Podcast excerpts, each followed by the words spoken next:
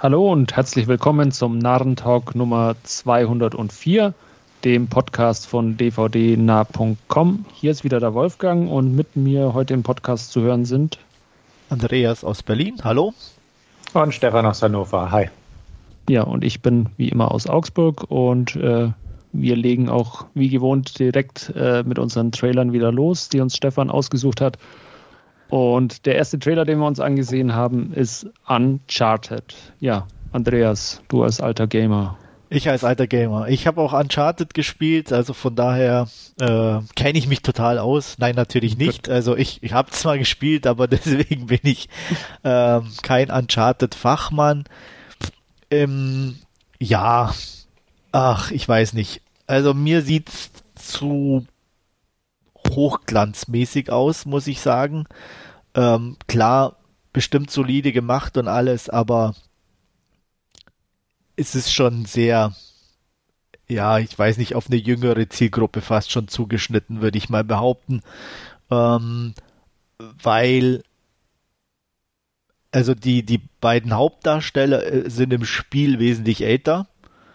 Und ähm, von daher ja, und ich weiß nicht, also es, ja, es, es sieht halt so 0815 Hollywood-mäßig aus. Ja. Ähm, und ähm, ich kann mich da jetzt nicht so richtig dafür begeistern. Es sind bis klar, es ist Fanservice dabei, da die Szene aus dem Flugzeug hinten mit den Paketen ist so aus dem Spiel, soweit ich mich erinnern kann. Ähm, mussten sie ja machen und ähm, mhm. sind bestimmt ein paar nette Action-Szenen dabei, aber insgesamt hat es mich e-, eher kalt gelassen und auch nicht wirklich interessiert. Ja. Äh, ich, ich, fand den Trailer ein bisschen äh, glatt gebügelt oder so. Also, ja. Äh, ohne, ohne, Ecken und Kanten und, und äh, Tom Holland spielt halt so ein bisschen mit seinem äh, ja, Peter Parker Spider-Man-Image, wo er auch so ein bisschen diesen schusseligen Typen gibt und war jetzt hier ja auch wieder eins zu eins irgendwie in Uncharted zu sehen und ja, keine Ahnung. Also sicherlich mal äh, anschauen, aber so, so richtig ähm, vom, vom Hocker reisen tut er jetzt, tut er mich jetzt nicht so als schöner Abenteuerfilm oder so. Und da habe ja. ich ja ein bisschen Faible dafür, da werden wir nachher auch nochmal dazukommen. Ähm, aber Uncharted hat mich da jetzt nicht so wirklich mitgenommen. Ja, also vom Trailer erwarte ich jetzt nicht viel mehr als den letzten Mal Mark Wahlberg-Film, den ich geguckt habe, nämlich Infinite. Der war großartig, wie wir uns alle erinnern. Wir können uns ähm, gut erinnern. Ja, ich glaube auch. Ähm, nee, hat nicht. Also ich bin sowieso nicht der Gamer, aber ich habe nichts gegen Videospielverfilmungen von Filmen äh, oder von Spielen, die ich nie geguckt, äh, gespielt habe. Ähm, der, aber der sah mir nach nichts aus. Also irgendwie so, so ein bisschen Tomb Raider, Indiana Jones, zusammengemischt und National Treasure, lahme Gags. Diese Szene, ja, habe ich auch gelesen, dass die eins zu eins aus dem Spiel ist oder relativ eins zu eins mit den ähm, Kisten, die da rausfallen und so, aber es, es wirkte irgendwie auf mich zumindest irgendwie nichts. Und wie schon gesagt, es wirkt alles sehr glatt und ähm, verjüngt. Also auch ich hatte mitgekriegt, dass die älter sind im Spiel und weiß ich nicht. Also hat mir nichts gegeben irgendwie. Nichts, wo ich sagen würde, oh, der könnte interessant sein oder so. Mhm, ja. Ich hatte ja letztens das Tomb Raider Reboot geguckt und ganz ehrlich, da sah das schon irgendwie besser aus, obwohl es auch keine großen Set Pieces hatte am Ende. Aber weiß ich nicht, der hat mir nichts gegeben. Ich mag Marky Mark eigentlich relativ gern immer noch, trotz mancher Rollenauswahl. Aber auch ja, Tom Holland ist völlig in Ordnung, aber da hat er mich jetzt auch nicht angesprochen in der Rolle. Wie gesagt, vielleicht kommt noch irgendwie was Besseres nach, aber vom Trailer her geht der total an mir vorbei irgendwie. Ja, ja vom Altersding her ist halt, also er, der, der Sully von, von Mike Wahlberg gespielt, der ist halt im, im Spiel schon ergraut, sage ich jetzt mal, und hat auch einen Schnauzbart und alles, also wirkt auch und ist halt eher auch so ein bisschen so wettergegerbt und halt wirklich so abenteurermäßig, ne? Und das sind hier alles so ja, die sehen alle so glatt aus, ne? Also mhm. nicht nur der Film sieht glatt, auch alle Personen sehen auch glatt aus. Und das ist halt nichts, also Abenteurer ist halt Indiana Jones so, ne? Und so ist eigentlich mhm. auch Uncharted ein bisschen. Und, und äh, ähm, der, es gibt ja auch, glaube ich, einen Fanfilm oder einen kleinen, so auf YouTube irgendeinen, da spielt Nathan Fillion mhm. äh, ja. den Typi und der im Spiel ist, ist ja auch so ein Nathan Fillion-Typ eher so, ne? Also ähm, ja, der Nathan Fillion ist wahrscheinlich inzwischen zu dick und zu alt, keine Ahnung, um da wirklich so, einen so einen knallharten Actionfilm zu machen. Aber ähm, Tom Holland ist halt einfach irgendwie, ja, ganz nett, aber das tut mir leid, der ist halt nicht für mich nicht der Abenteurertyp. Mhm. Den Fanfilm habe ich tatsächlich auch geguckt. Also der war okay. Ja. Und genau, da hatte ich auch gelesen, ja, das wäre doch nur eine gute Besetzung hier und da. Und dann hieß es ja, gut, Tom Holland spielt die Rolle. Wie gesagt, ich habe die Spiele nicht gespielt, aber ja. was man so mitkriegt, dachte ich auch so, ja, okay, da sind sie ein bisschen. Ich meine, man muss es ja auch nicht dann so machen, eins zu eins, nein, aber halt nein, nein. für, für so ein, für, wie gesagt, aber ich stelle mir halt unter Abenteurern und die so Schätze suchen halt auch einfach kein Tom Holland vor. Nee. Ne? Ich, ich auch nicht. Ein bisschen was Kannigeres. Ja. Ja, da ging sogar Nicolas Cage da in National Treasure ja. so, finde ich. Ja, ja natürlich, so, klar, auch. Ne? Deswegen, ja. aber hier, wie du selbst sagst, ist alles sehr glatt. Ja. ja. und dann so diese, diese übliche CGI-Computeroptik in den bestimmten Sequenzen und ja, also, nee, es ist gerade nicht so meins. Nee. Gut, äh, was dir vielleicht vermutlich besser gefallen hat, Stefan, Black Friday. Unser nächster ah, Trailer. Ja, minimal besser, würde ich sagen. Okay. Das, ne, das ist halt so, ja, man kann ihn bestimmt mal angucken und ist bestimmt für ein, zwei Schmunzler gut. Ähm, aber es hat mich jetzt auch nicht umgehauen. Bruce Campbell, ja, ist in Ordnung, klar. Und hier ist halt eine Horror-B-Movie-Komödie, die man sich bestimmt mal angucken kann. Aber auch da würde ich sagen, ist jetzt auch nicht so auf meiner Prioritätenskala recht weit oben. Wenn, wenn er mal irgendwo im Streaming auftaucht, klar, würde ich ihn mitnehmen, okay. Und ich denke, würde ich mich auch nicht zu sehr ärgern, hoffe ich jedenfalls. Aber also wirklich, wirklich begeistert hat mich der nicht. Nee. Ja, mich auch nicht. Also ähm, ich weiß nicht, ob ich inzwischen einfach zu alt für so einen Scheiß bin, aber ähm, nee, der, der Humor ist nicht meins und ähm, also ganz ehrlich, hier auch äh, Bruce Campbell oder so, das nenne ich Overacten. Ähm, Brauche ich nicht. Danke. Ich muss auch sagen, ich habe auch die, die Bruce Campbell Ash vs. Evil Dead Serie nicht geguckt. Obwohl ich die alten Evil Dead Filme auch mochte. Ich hatte das mal, glaube ich, angefangen damit, aber war da, oder ich habe, vielleicht habe ich sogar Staffel 1 irgendwie mal durch, aber das war auch nicht meins. Genau, also ich glaube so, dass auch so die Richtung so von dem Humor her und den, den Zombie-Kreaturen und es ist auch nicht so ganz meins. Aber wie gesagt, dadurch, dass es nur ein Spielfilm ist, kann man sich den bestimmt mal irgendwie reinpfeffern. Aber es ist nicht so ganz. Ich, ich muss mich ja zuerst fragen, ist das jetzt John Cleese oder äh, Bruce Campbell? ja, gewisse Ähnlichkeit ist mit, vorhanden. Mit dem Schnauzer und äh, ja. Das ist irgendwie ähnliches. Ähm, ja, äh, eher so die, die, die Kategorie für mich, dann würde ich sagen, so mit, mit Horrorkomödie jetzt nicht äh, äh, zu ernst oder so. Ich könnte mir vorstellen, den einfach mal im, im Stream auch mhm. äh, den anzuschauen. Also da hat ein paar Gags drin, äh, war jetzt nicht zu creepy oder so und ja, eher, eher was für mich, würde ich dann sagen. Ja, gut. Gut, ähm, ja, beim nächsten, ähm, ich weiß nicht, ob der für, für, für überhaupt jemanden von uns dreien was ist, Deadlock mit Bruce Willis. ähm, ja, mal wieder einen Scheck abholen für Bruce Willis oder so. Ähm, Trailer sah einfach irgendwie, ja, äh, äh wie, wie an, in, in einer Woche abgefilmt aus und ähm, Bruce Willis darf mal einen Bösewicht geben. Die ähm, Hard mit verkehrten Rollen. Ja, ja. genau. Der, der äh, Geiseln in irgendeinem Wasserkraftwerk oder was auch immer nimmt und ähm, Polizisten erschießt. Ja, ich weiß nicht, keine Ahnung. Ähm, der wird, ja, da werde ich den Trailer bald vergessen haben und der, der Film wird vermutlich auch nie bei mir landen. Ich habe ihn schon vergessen. Ja. du bist besser. Ja, irgendwann gucke ich den bestimmt. Okay. Aber, ja, einfach, ganz ehrlich, die tauchen irgendwann mal im Stream auf oder so ja. und dann nehmen wir sie mit. Das ist mal nicht von Emmett Furler Oasis-Films, wo Bruce Willis ja sonst seine Billig-Schecks abholt. Ja. Ähm, ja, ist halt eine Stirb-langsam-Variante und er ist der Böse. Wenn es solide gemacht wird, da gibt es eine Menge von, warum nicht? Ich verspreche mir null und ich werde auch kein Geld dafür ausgeben. Aber ne, dann nimmt man die mal mit. Also ich, ich muss gestehen, ich hatte vor ein paar Wochen äh, hatte ich so ein, so ein Bruce Willis Dingens äh, Once Upon a Time in Venice. Ja, den habe ich, hab ich noch nicht gesehen.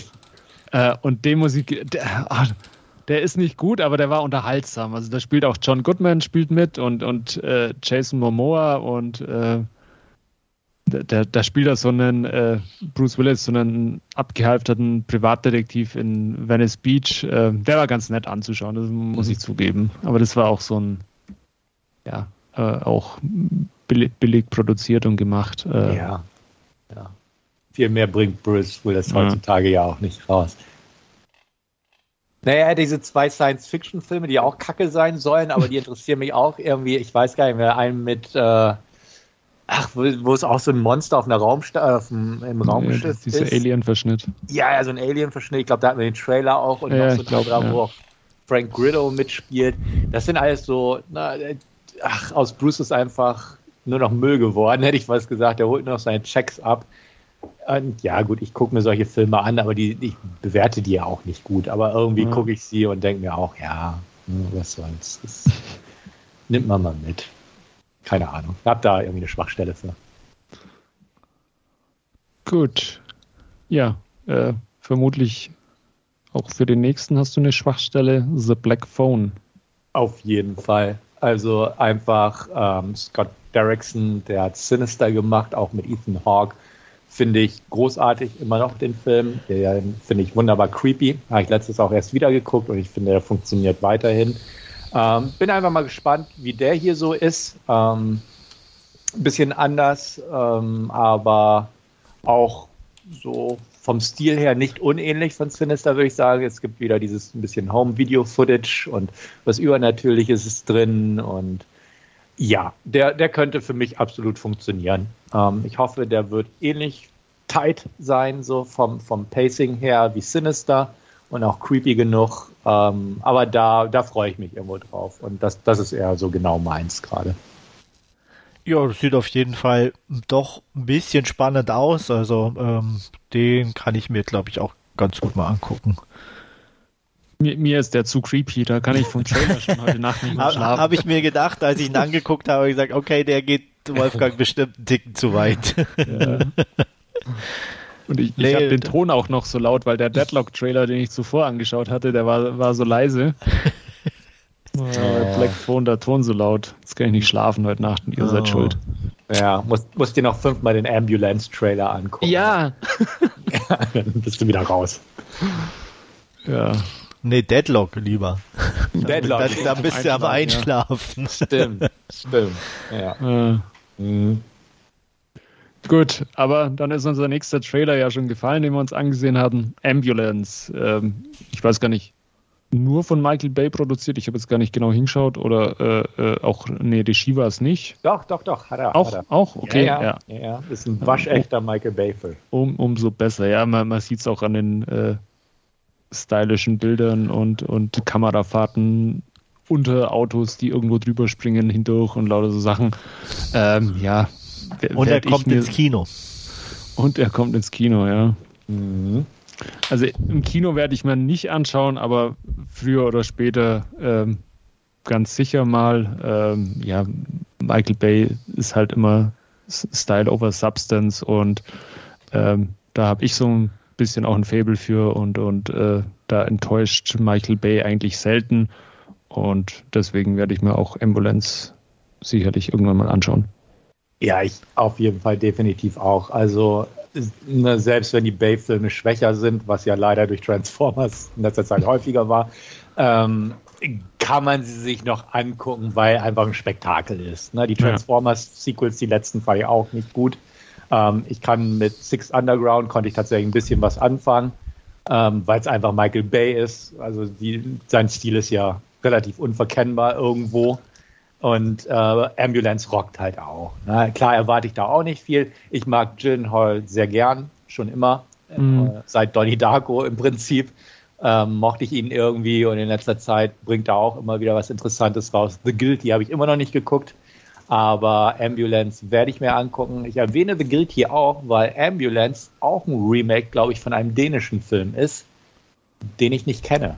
Da wollte ich auch mal ein bisschen recherchieren, weil angeblich ist der entweder auf Netflix oder auf Prime verfügbar und halt sehr klein skaliert, wo Bay jetzt irgendwie ein Spektakel draus gemacht hat. Ich weiß nicht, Andreas, hast du irgendwas von dem Original mal mitgekriegt ähm, oder so? Nicht wirklich. Heißt der auch Ambulance oder? Ich glaube fast, aber ich bin mir nicht hundertprozentig sicher. Okay. Da mal vielleicht mal irgendwie recherchieren, aber ähm, was hältst du denn erstmal von dem Ambulance?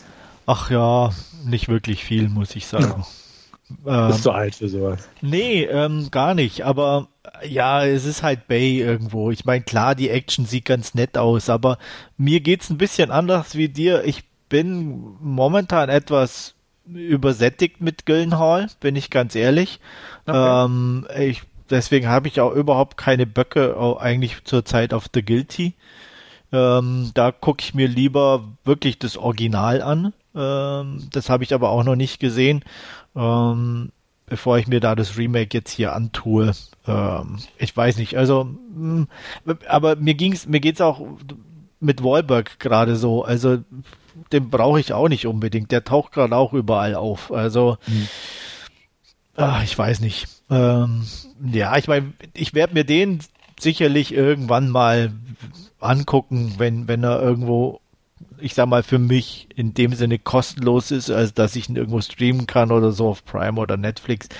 Aber weder Kino noch Geld dafür ausgeben. Also das ja. muss dann nicht sein. Ich habe tatsächlich parallel geguckt. Er ist auf Netflix verfügbar, heißt äh, Ambulanzen. Okay. Oder Ambulanze, rette sich wer kann. Ist verfügbar, geht eine Stunde 15 Minuten. Ist jetzt auch nicht so Und, lang, ne? Genau, und, und steht halt irgendwie in der IMDB äh, ein Thriller, der auf drei Regeln beruht. Erstens, er spielt nur an einem Ort. Zweitens, er spielt in Echtzeit. Und drittens, es darf nur vier Charaktere geben. Okay. Gut. Bay hat es verändert, wie wir ja, sehen. Definitiv. ja, und genau. Bay, Bay, wird auch mit einer Stunde 15 nicht auskommen. Nein, nein da hat er gerade mal sein Intro fertig. genau, genau. Aber er ist wohl auf Netflix verfügbar, so wie es gerade aussieht. Ja, ist er auch, okay. Ja. Ähm, gut, da, das wird halt eher dann, äh, ich sag mal, so eine Art Kammerspiel in der Ambulanz, mhm. in dem Wagen drin selber sein. Ähm, ja. Vermute ich mal. Ähm, klar, und Bay du meinst, die halt, Shootouts sind da nicht dabei, die ich jetzt viel, vielleicht ein, zwei Pistolenschüsse, bevor sie abfliehen äh, oder so, oder vielleicht werden sie am Schluss noch erschossen, wer weiß, keine Ahnung, aber da wird es keine große Action geben, vermute ich das, mal. Gehe auch. Vor allem, ja. Äh, wie gesagt, er ist ähm, dänisch aus dem Jahr 2005. Mhm. Ich nehme an, das Budget war nicht so hoch. ich glaube auch nicht. So fürs Catering bei Bay vielleicht. Genau. Ja. Naja. Und äh, der Bay-Film hat äh, Isa Gonzalez noch mit an Bord. In der Ambulanz. Ja, ja, die ist auch nett anzusehen. Ja. Gut. Mhm. Haben wir ansonsten noch was zu Ambulance oder dem Original? Nicht wirklich. Nein. Dann schauen wir weiter zu unserem Last Scene und da werden wir heute ja, alle drei ein paar Filmschnipsel vorstellen und anfangen wird Andreas. Ja, ich habe ähm, mir in ich erstens mal den, den Horror Oktober noch zu Ende gebracht ähm, und mit, mit einem deutschen Film und dann auch nochmal ähm, ich weiß gar nicht, wie ich drauf gekommen bin, ähm, Liegen lernen angeguckt, ein Film aus dem Jahr 2003. Ähm, hatte ich irgendwo am Rande mitbekommen, ähm, dass der auf Netflix erscheint. Ähm, hatte den irgendwann mal auf meiner Liste, weil ich bin da äh, mit ganz, äh, wie soll ich sagen, ganz Mann äh, mir, mir irgendwann mal vor vielen Jahren die Hauptdarstell eine der Hauptdarstellerinnen ziemlich gut gefallen hat, Susanne Bormann. Und dachte, ach, warum nicht, äh, guckst du mal rein. Äh, und ähm, das war der eine Grund. Und der andere ist, ähm, dass der Film in den 80ern spielt und in den 90ern und das waren halt die Jahre, in denen ich auch sozusagen geprägt und unter, geprägt wurde und unterwegs war Und ähm, die 80er Jahre die Schulzeit und die 90er Jahre sozusagen das Erwachsenenwerden. Es geht um Helmut. Ähm, Helmut ist äh, ja ähm, Oberstufenschüler und äh, beginnt sein politisches Engagement äh, an der Schule nicht weil er davon überzeugt ist, sondern weil er scharf ist auf Schülersprecherin Britta. Und ähm, ja, und das ist halt die Zeit, die typische Zeit der 80er. Äh, Helmut Kohl äh, ist Kanzler oder wird Kanzler. Und ähm, ja, NATO-Doppelbeschluss, Umweltbewegung, was man halt sich so aus den 80er Jahren noch erkennt, spielt halt hier noch eine Rolle. Und ähm, ja, es gibt halt die, die, die, die verschiedensten Typen an der Schule und ähm, das, ähm, ich sage jetzt mal so, in abgewandelter Form kenne ich die alle. und äh, das war so ganz nett zu sehen und ähm, ich, es gab da auch einen DJ, ähm, der immer die falsche Musik spielte, weil er sehr eigenwilligen Geschmack hatte da kannte ich mich ein bisschen drin. Es ging mir nämlich auch so an der Schule, äh, wenn immer Musik lief und die von mir war, die wollte mal keiner hören, äh, weil es ein bisschen zu schräg war. Äh, ja, deswegen hat mich das Ganze doch ganz gut angesprochen. Ähm, die zweite Zeitebene, die 90er Jahre, ähm, Helmut ist äh, in Anführungsstrichen erwachsen. Äh, Britta ist irgendwann nach USA ausgewandert äh, hat, er konnte sie aber nie vergessen und ähm, ja, vögelt sich ein bisschen so durch die Gegend rum und ähm, bekommt dann mit, dass Britta wieder in Berlin ist, äh, während des Mauerfalls. Er fährt dann hin, um sie wiederzusehen, äh, ist aber relativ ernüchternd, das Ganze. Und ähm, er, ja, ähm, fährt dann wieder weg, lernt dann eine neue Frau kennen und lieben und äh, als mit der dann ernst wird und auch über Kinder gesprochen wird, äh, fährt er noch ein letztes Mal äh, zu Britta, um äh, rauszufinden, ob da noch was ist oder nicht. Das ist im Endeffekt die ganze Geschichte oder ähm, die, wie soll ich sagen, ähm, es geht mehr oder weniger einfach um den Zeitgeist und ähm, die Geschichte darum ist nicht so wichtig und ähm, aber ganz nett. Ähm, die 80er haben mich definitiv mehr angesprochen als die 90er, muss ich sagen. Ähm, ja, wie gesagt, mich hat äh, vieles angesprochen und erinnert an früher, an die Zeit und in, in der Schule und das war ganz lustig. Ähm, Soundtrack-mäßig war es auch ganz okay. Äh, ein, zwei Lieder, die ich auch ganz gerne gehört hatte damals und von daher ähm, nichts Weltbewegendes, ordentliche Darsteller, Sophie Reuss, äh, Fritzi Haberland, wie gesagt Susanne Bormann und Fabian Busch als Helmut. Äh, wer sich ein bisschen beim deutschen Film auskennt, kennt die Namen wahrscheinlich auch. Und ähm, von daher solide, nichts Weltbewegendes, aber wie gesagt, wenn man die Zeit kennt und mag, äh, kann man mal einen Blick riskieren. Der, auf der anderen Seite ist es schon sehr deutsch und äh, ja, aber trotzdem okay, sechs von zehn Punkten da von mir. Wo kann man sich den anschauen? Auf Netflix. Auf Netflix. So. Ja. Muss ich vielleicht mal einen äh, Blick riskieren. Das klang jetzt äh, ganz amüsant. Ja, also wie gesagt, so, ich denke mal, für, für, für dich, für, für Stefan wird es weniger was sein. Aber mhm, ich könnte ja. mir schon ganz gut vorstellen, dass für dich eher was ist, Wolfgang, dass du mhm. da schon äh, auch das eine oder andere vielleicht so äh, aus der Zeit dann kennst. Ja. Gerade also die 90er dann. Mal, ich packe mal gleich mal auf die Liste. Ja. Äh, es gibt, äh, basiert auf einem Buch, ähm, das kenne ich nicht, ähm, ist von irgendwie von Frank Gosen, der schreibt auch, glaube ich, viel und äh, ähm, ist auch Kabarettist. Ich, ich kenne ihn irgendwie, habe schon das eine oder andere von ihm mal gesehen und kenne auch so sozusagen sein Gesicht aus dem Fernsehen. Ähm, aber ähm, ja, dass ich jetzt sage, ich bin Kenner der Materie, wäre zu viel gesagt. Also ein Buch von ihm habe ich noch nicht gelesen. Aber ich gehe richtig in der Annahme, Stefan, oder dass nichts für dich ist. Genau, ich denke auch. Da werde ich zu irgendwas anderem greifen stattdessen. Ja. Äh, mach das. Es gibt bestimmt wieder einen günstigen, oder was heißt, oder ein B-Movie mit äh, einem B-Movie-Star. Ist, ist möglich. Wahrscheinlich sogar. Wahrscheinlich sogar. Ja. Ja, wie gesagt, das war Film Nummer eins und Film Nummer zwei zum Horror Oktober habe ich ähm, direkt an Halloween zum 31.10. meinen letzten Film angeguckt und es ist Fleisch von Rainer Erler aus dem Jahr 1979. Äh, also noch ein Tacken älter und äh, ja, auch ähm, an den kann ich mich erinnern, weil ich den tatsächlich im deutschen TV irgendwann mal gesehen habe. Ähm, und der für damalige Verhältnisse ähm, schon sehr, ja, nicht creepy, aber schon sehr äh, eigenwillig war, weil er ein Thema behandelt hatte, was ich sage jetzt mal zum, für mich zumindestens als, ich glaube als Teenager habe ich den gesehen oder auf jeden Fall Jugendlicher, ähm, kein, kein Thema war, mit dem man sich irgendwie be be beschäftigt hatte oder irgendwie auf dem, auf dem Schirm hatte, und zwar das Thema Organhandel.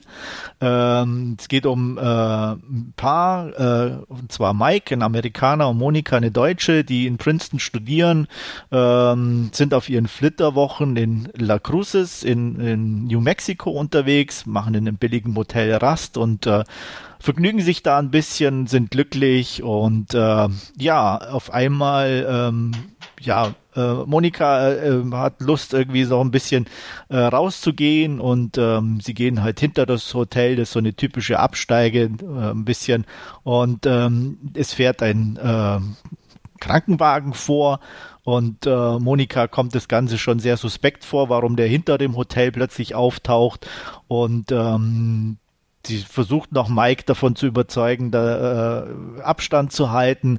Und ähm, ja, als zwei Männer aussteigen und Mike packen, rennt sie weg. Und äh, Mike bekommt eine Spritze, wird in den Krankenwagen verfrachtet und Monika schafft es gerade noch zu entkommen. Ähm, ja, ähm, sie kommt später zurück zum Hotel, stellt dann aber relativ schnell fest, dass auch die äh, Besitzerin da irgendwie wohl mit involviert ist und ähm, sie so tut, als würde sie sich nicht kennen, versucht sie hinzuhalten und der äh, Krankenwagen taucht wieder auf und sie schafft es ein zweites Mal gerade noch zu entkommen. Ähm, geholfen wird ihr von Bill, einem Trucker, der sie mitnimmt und äh, zusammen mit Bill versucht sie herauszufinden, äh, wo ihr Mann ist und was es mit dieser ganzen Geschichte auf sich hat. Ähm, ja, Hauptdarsteller, ich denke mal auch der damaligen Zeit äh, allen bekannt. Jutta Speidel als Monika und Herbert Herrmann als Mike. Äh, auch nicht unbedingt die, äh, ein Pärchen, das man für so einen Film unbedingt auf der äh, Liste hätte, aber sie passen irgendwie halt super so als äh, ja äh, Pärchen der Zeit und ähm, die waren damals sowieso, glaube ich, auch tatsächlich liiert und äh, haben auch eine, echt eine gute Chemie auf der Leinwand. Ähm, ansonsten ist es definitiv ein Kind seiner Zeit. Äh, es gibt natürlich keinen schnellen Schnitt. Ähm, das Ganze ist ein bisschen, ähm, ja, nicht träge, aber halt schon relativ äh, entspannt gefilmt. Äh, trotz allem spannend, äh, weil man natürlich doch zusammen mit Monika im Endeffekt auch nicht weiß, erstmal um was es geht und in welche Richtung und mit ihr zusammen mehr oder weniger auch äh, die Sachen aufdeckt und ähm, ja, genauso wenig Ahnung hat, was im Hintergrund läuft wie sie und ähm, jede Enthüllung, äh, die sie macht, ist auch für den Zuschauer eine Enthüllung und das Ganze ist dadurch ähm, ja ganz interessant anzugucken. Ähm, ich würde es keinem empfehlen, wie gesagt, der äh, lieber die neueren Filme mag äh, oder mit deutschen Filmen grundsätzlich nichts anfangen kann. Ähm, ja, also ich fand es trotzdem wieder super, den zu sehen. Äh, für mich ist er gut gealtert. Ähm, ich konnte ja die, die Zeit genießen. Ähm, er ist nicht perfekt, aber rein von der Atmosphäre, vom Zeitkolorit, von der Machart äh, von den Darstellern, ähm, auch vom, von, von der Musik äh, passend gemacht. Ähm, fand ich das schön, sozusagen in die, in die Zeit einzutauchen und äh, vergebe da wohlwollenden Nostalgiebonus und acht von zehn Punkten. Uhu. Yay. Ja. Ja. Ich hab den irgendwann mal im Fernsehen gesehen, früher. Ja. Ich erinnere mich nicht dran. nur, nur grob dran und dass ich ihn geguckt habe. Ja. Aber, aber nicht wirklich mehr. Aber, aber von deiner Erzählung ist mir ein anderer Film in den Sinn gekommen, den ich mal wieder gucken müsste. Koma. Der ironischer, nein, nicht Koma, der ironischerweise den Titel von unserem letzten Trailer ist, nämlich Ambulance. Ah, okay, ja, stimmt. Den, den von äh, Larry Cohn mit, mit Eric Roberts, wo mhm. es ja auch um Verschleppung und Organhandel und so Genau. Den, den ja. müsste ich mal wieder ja. gucken. Den habe ich auch irgendwo noch auf DVD rumfliegen. Okay. Ähm, das das wäre mal wieder so ein Kandidat, den man da ausbuddeln könnte aus den Tiefen der Sammlung. Okay. Ein. Koma, Koma habe ich auch schon ewig nicht mehr gesehen. An den erinnere ich mich auch so gut wie ja, gar der, nicht. der erschien wohl ein Jahr früher, 78, und ja. äh, behandelte ja auch ein, ein, das Thema Organspende. Genau. Von daher, ja. ähm, wenn man nach Fleisch guckt, stolpert man da automatisch drüber. Ähm, wie gesagt, weil die halt äh, in der ähnlichen Zeit äh, herausgekommen sind. Ähm, ist auch ganz interessant, also der führte damals tatsächlich noch zu Kontroversen der Film, äh, man glaubt es kaum, aber ähm, weil irgendwie glaube ich, ich weiß nicht, irgendwie Politiker oder sogar die Frau vom Kohl, also auf jeden Fall irgendeine höherrangige Politiker, Gattin oder Dame äh, damals für äh, Organspende äh, äh, geworben hat. Und der Film natürlich irgendwie Ängste schürte, die man da in der Zeit dann nicht unbedingt brauchen konnte. Und äh, ja, da gab es also schon irgendwie äh, Boykottaufrufe, den jetzt nicht zu zeigen, aber okay. hat nicht gefruchtet, also er wurde trotzdem gezeigt. Und äh, ja, wie gesagt, und ich kann mich auf jeden Fall dran erinnern. Äh, ich, wie gesagt, ich weiß nicht, wann ich ihn gesehen habe, aber er lief ja das ein oder andere Mal und äh, ja da erinnere ich mich auch noch dran, dass ich ja. den da irgendwann im Fernsehen ja. gesehen habe. Ja. Aber wie gesagt, also ich fand den wieder ganz gut und ähm, ist schon äh, ganz lustig gewesen. Ich ein bisschen, ich habe mir, es gibt eine neue Veröffentlichung für den, ähm, da steht ganz dick und fett 2K-Restaurierung drauf. Äh, die ist jetzt nicht wirklich so gut, also ich weiß nicht, ob die da tatsächlich was restauriert haben, aber ähm, ich, so, soweit ich äh, gelesen habe, äh, ist sie trotzdem besser als die bisher erschienenen Versionen. Also wer da Interesse dran hat, äh, nicht zu viel erwarten, aber äh, besser als die alten ist er auf jeden Fall. Mhm. Gut, das war's von mir. Und ich werde den geflissentlich, glaube ich, auslassen. Äh, ja. Äh, Völlig verständlich.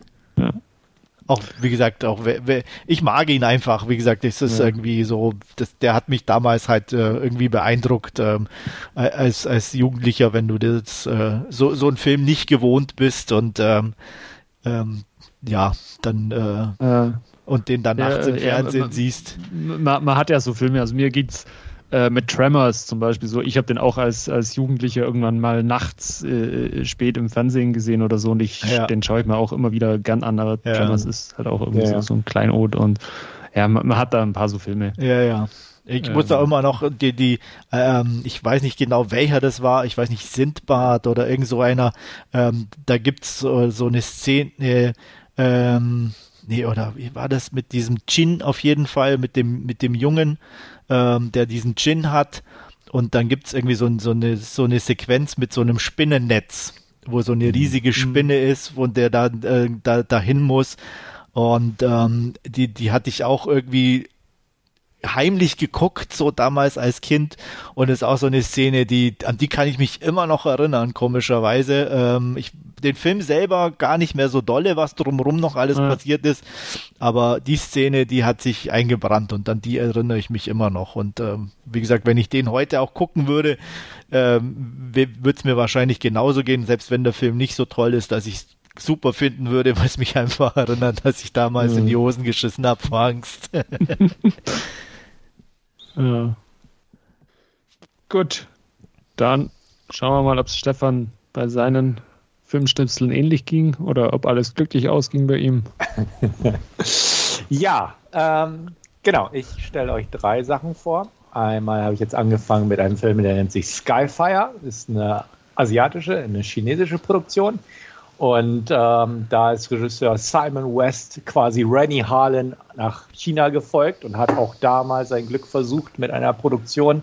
Wird ja inzwischen ganz gern gemacht, dass chinesische Filme auch auf westliche Regisseure und ähm, Darsteller zurückgreifen. Hier hat er gleich Jason Isaacs, seinen britischen Landsmann, mitgebracht als prominenten Nebendarsteller, will ich mal sagen. Aber an sich ist es eine chinesische Produktion mit vielen chinesischen Darstellern, soweit ich weiß. Kann auch sein, dass sie aus der Region kommen, aber ich sage das jetzt einfach mal so verallgemeinern, ohne dass es böse gemeint ist. Ähm, in Skyfire geht es um Folgendes, und zwar ähm, eine Insel mit einem Vulkan drauf, im, in der Südsee hätte ich fast gesagt, beziehungsweise im chinesischen Meer, irgendwo da eine Region, ich weiß es gar nicht, ob es genau gesagt wird, ich bin mir gar nicht mehr so sicher. Darauf kommt es auch gar nicht an. Es ist auf jeden Fall eine Insel mit einem dicken Vulkan drauf, der auch gleich am Anfang des Films ausbricht. Und ähm, ja, die Mutter von unserer Hauptdarstellerin tötet, der Vater überlebt.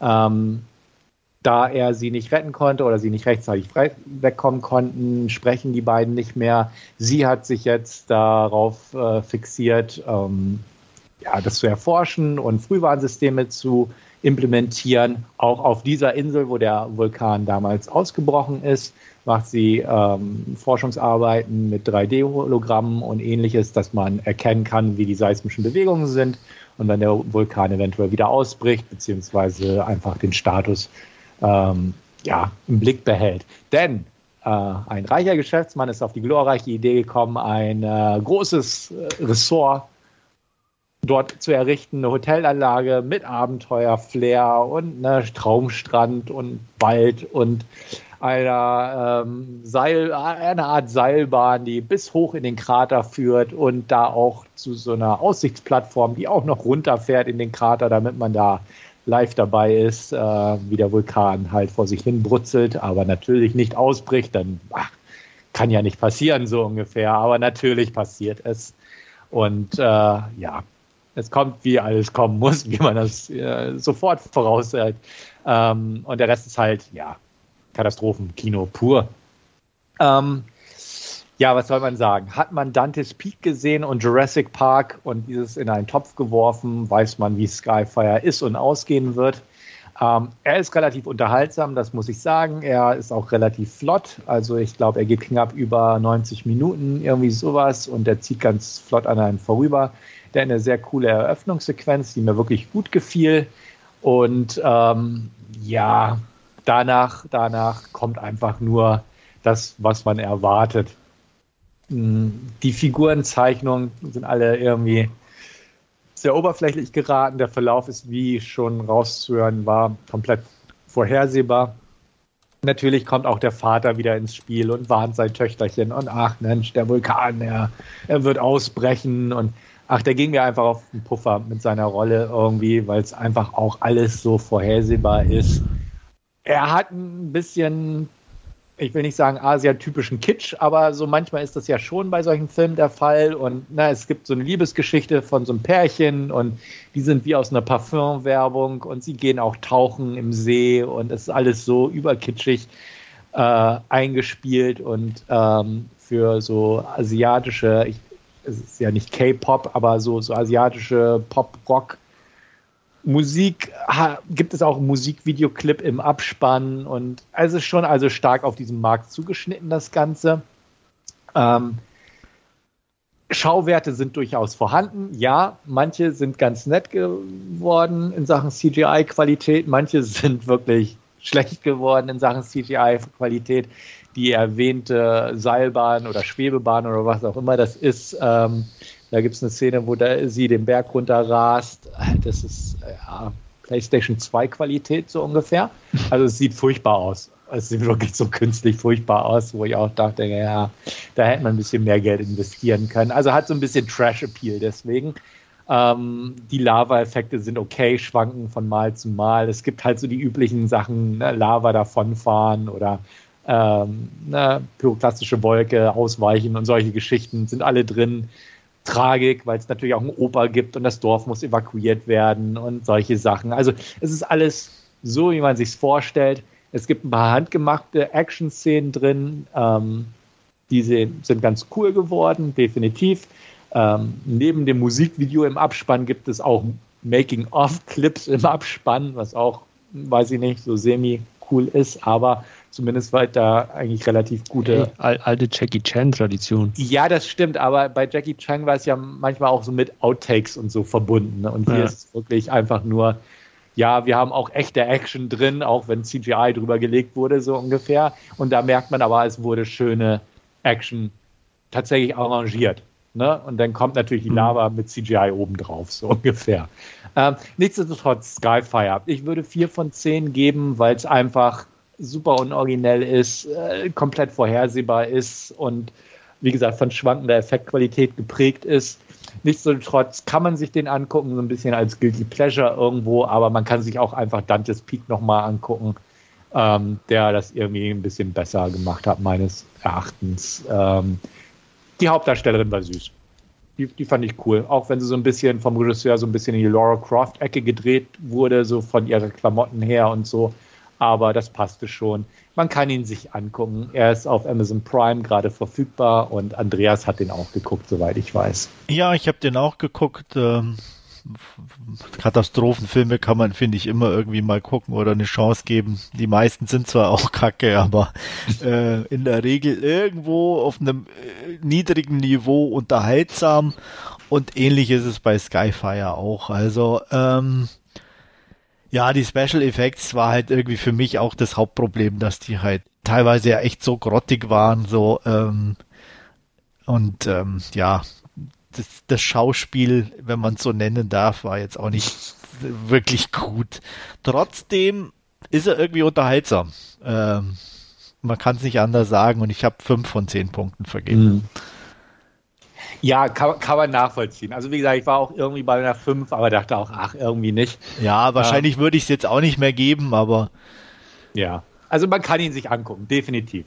ich will den gar nicht so madig machen. Na, es ist kurzweilig, schnell wieder vergessen ja, unterhaltsam irgendwo. Aber nicht, nicht wirklich gut. Wolfgang? Ich habe den äh, schon ewig auf meiner Liste bei Videobuster zum Ausleihen. Ähm, vielleicht schaue ich jetzt kannst irgendwie. Du jetzt sparen. Kann, ja, vielleicht schaue ich jetzt bei Amazon Prime einfach mal rein. Mhm.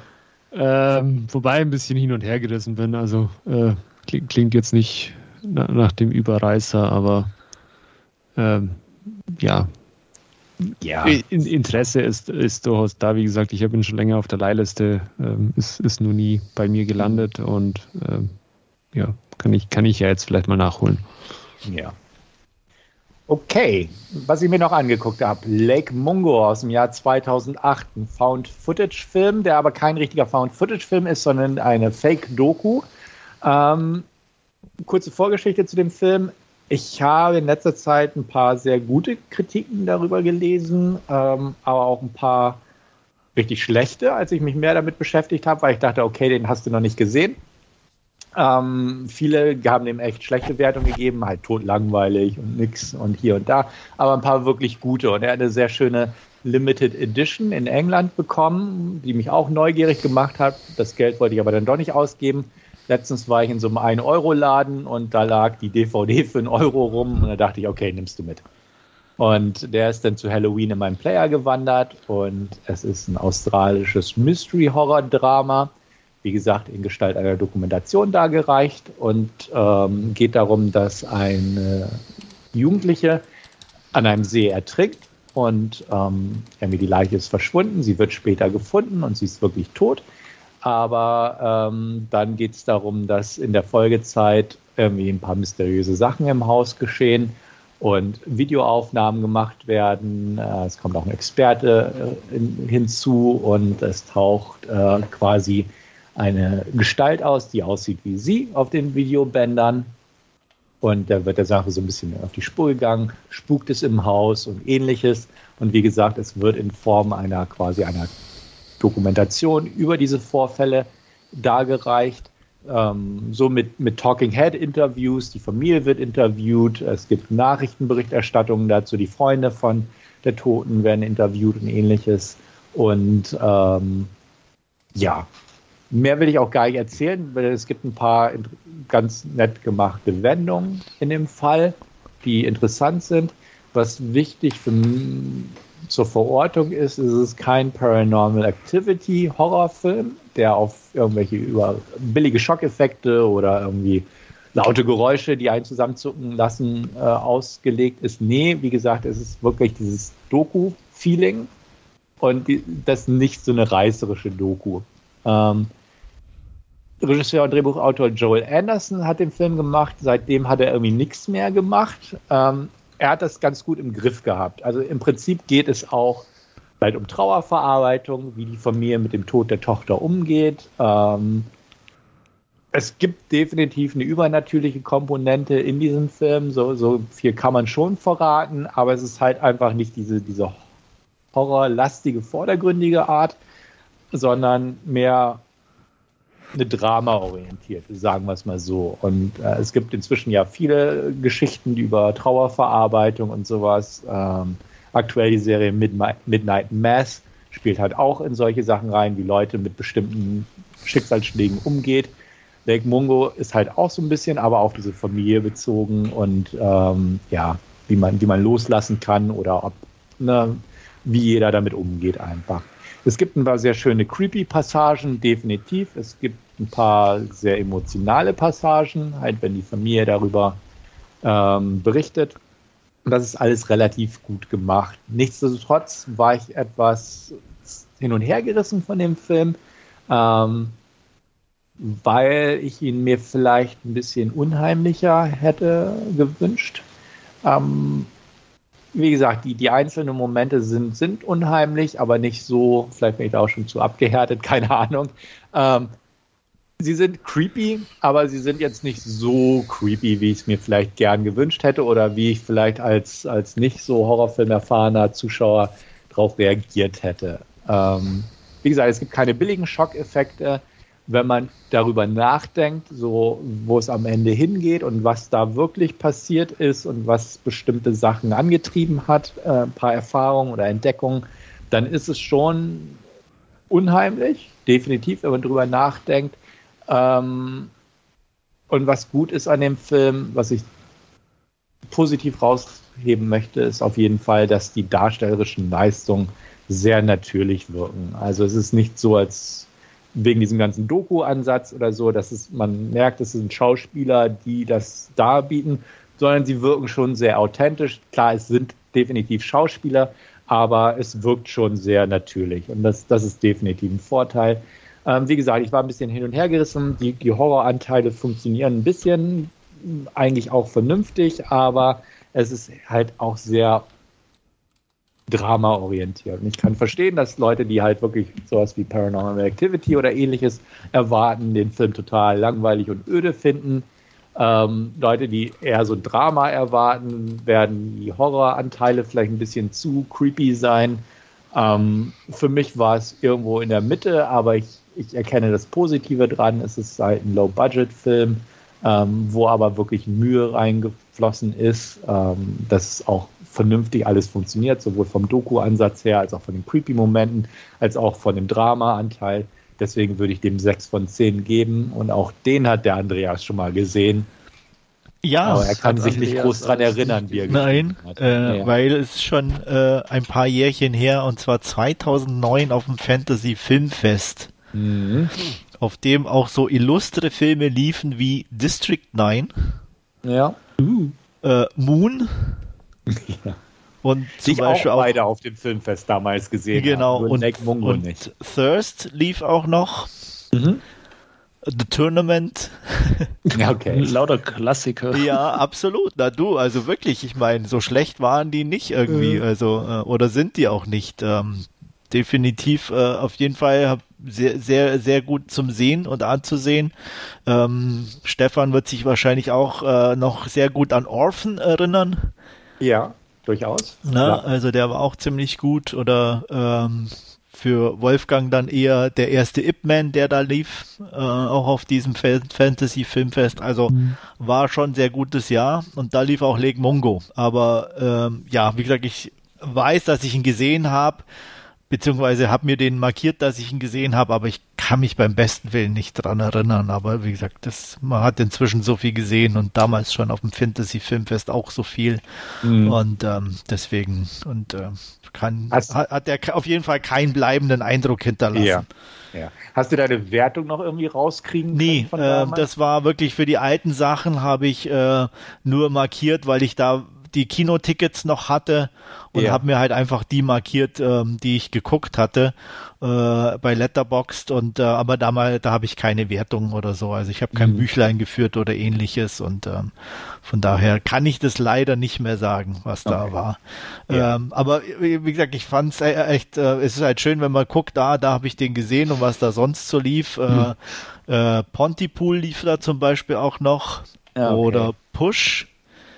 Weiß mhm. ob ihr euch da noch erinnern könnt, äh, einer äh, der Filme, mit denen Chris Evans ja noch äh, ja. Ach, gestartet mit, äh, ist. Dakota Fanning. Dakota mhm, Fanning, Camille Bell, die ja. Jimon Hunsu. Also ja, der Hongkong lief, auch spielt viel. Genau, ja. der lief da ja. auch oder ähm, auch damals rausgekommen und auf dem Fantasy Filmfest gelaufen äh, von, ich glaube, John Woo Redcliffe. Okay, ja. Mhm. Habe ich bis heute nicht gesehen. Aber, ja, ja, also definitiv ein interessantes Jahr und äh, wie gesagt, da ist Lake Mungo, denke ich mal, bei mir dann irgendwie untergegangen, genau. ja. Äh, also ich habe ihn auf jeden aber ich auf jeden Fall auch nicht schlecht in Erinnerung, dass ich jetzt sagen könnte oder so, weil ich weiß, mhm. wenn ich, wenn ich mir das Jahr angucke, dass da halt auch echt grottige Sachen dabei waren, äh, an die ich mich jetzt nicht mehr erinnern möchte oder so. Mhm. Aber insgesamt, also den habe ich zumindest neutral in Erinnerung. Okay. Wie gesagt, er ist okay. Ja. Er ist okay. Hm?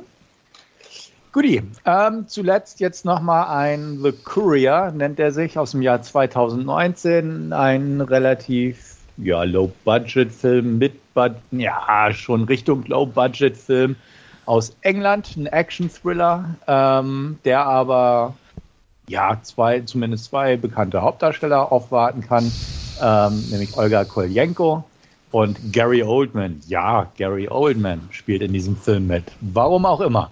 ähm, Zachary Adler hat den Film gemacht, der solche Filme wie Rise of the Foot Soldier Teil 3 vorher gedreht hat. Keine Ahnung, wie er dazu kam, diesen Film mit der Besetzung machen zu dürfen aber es ist auch äh, inhaltlich eigentlich auf ähnlichem schwachen Niveau.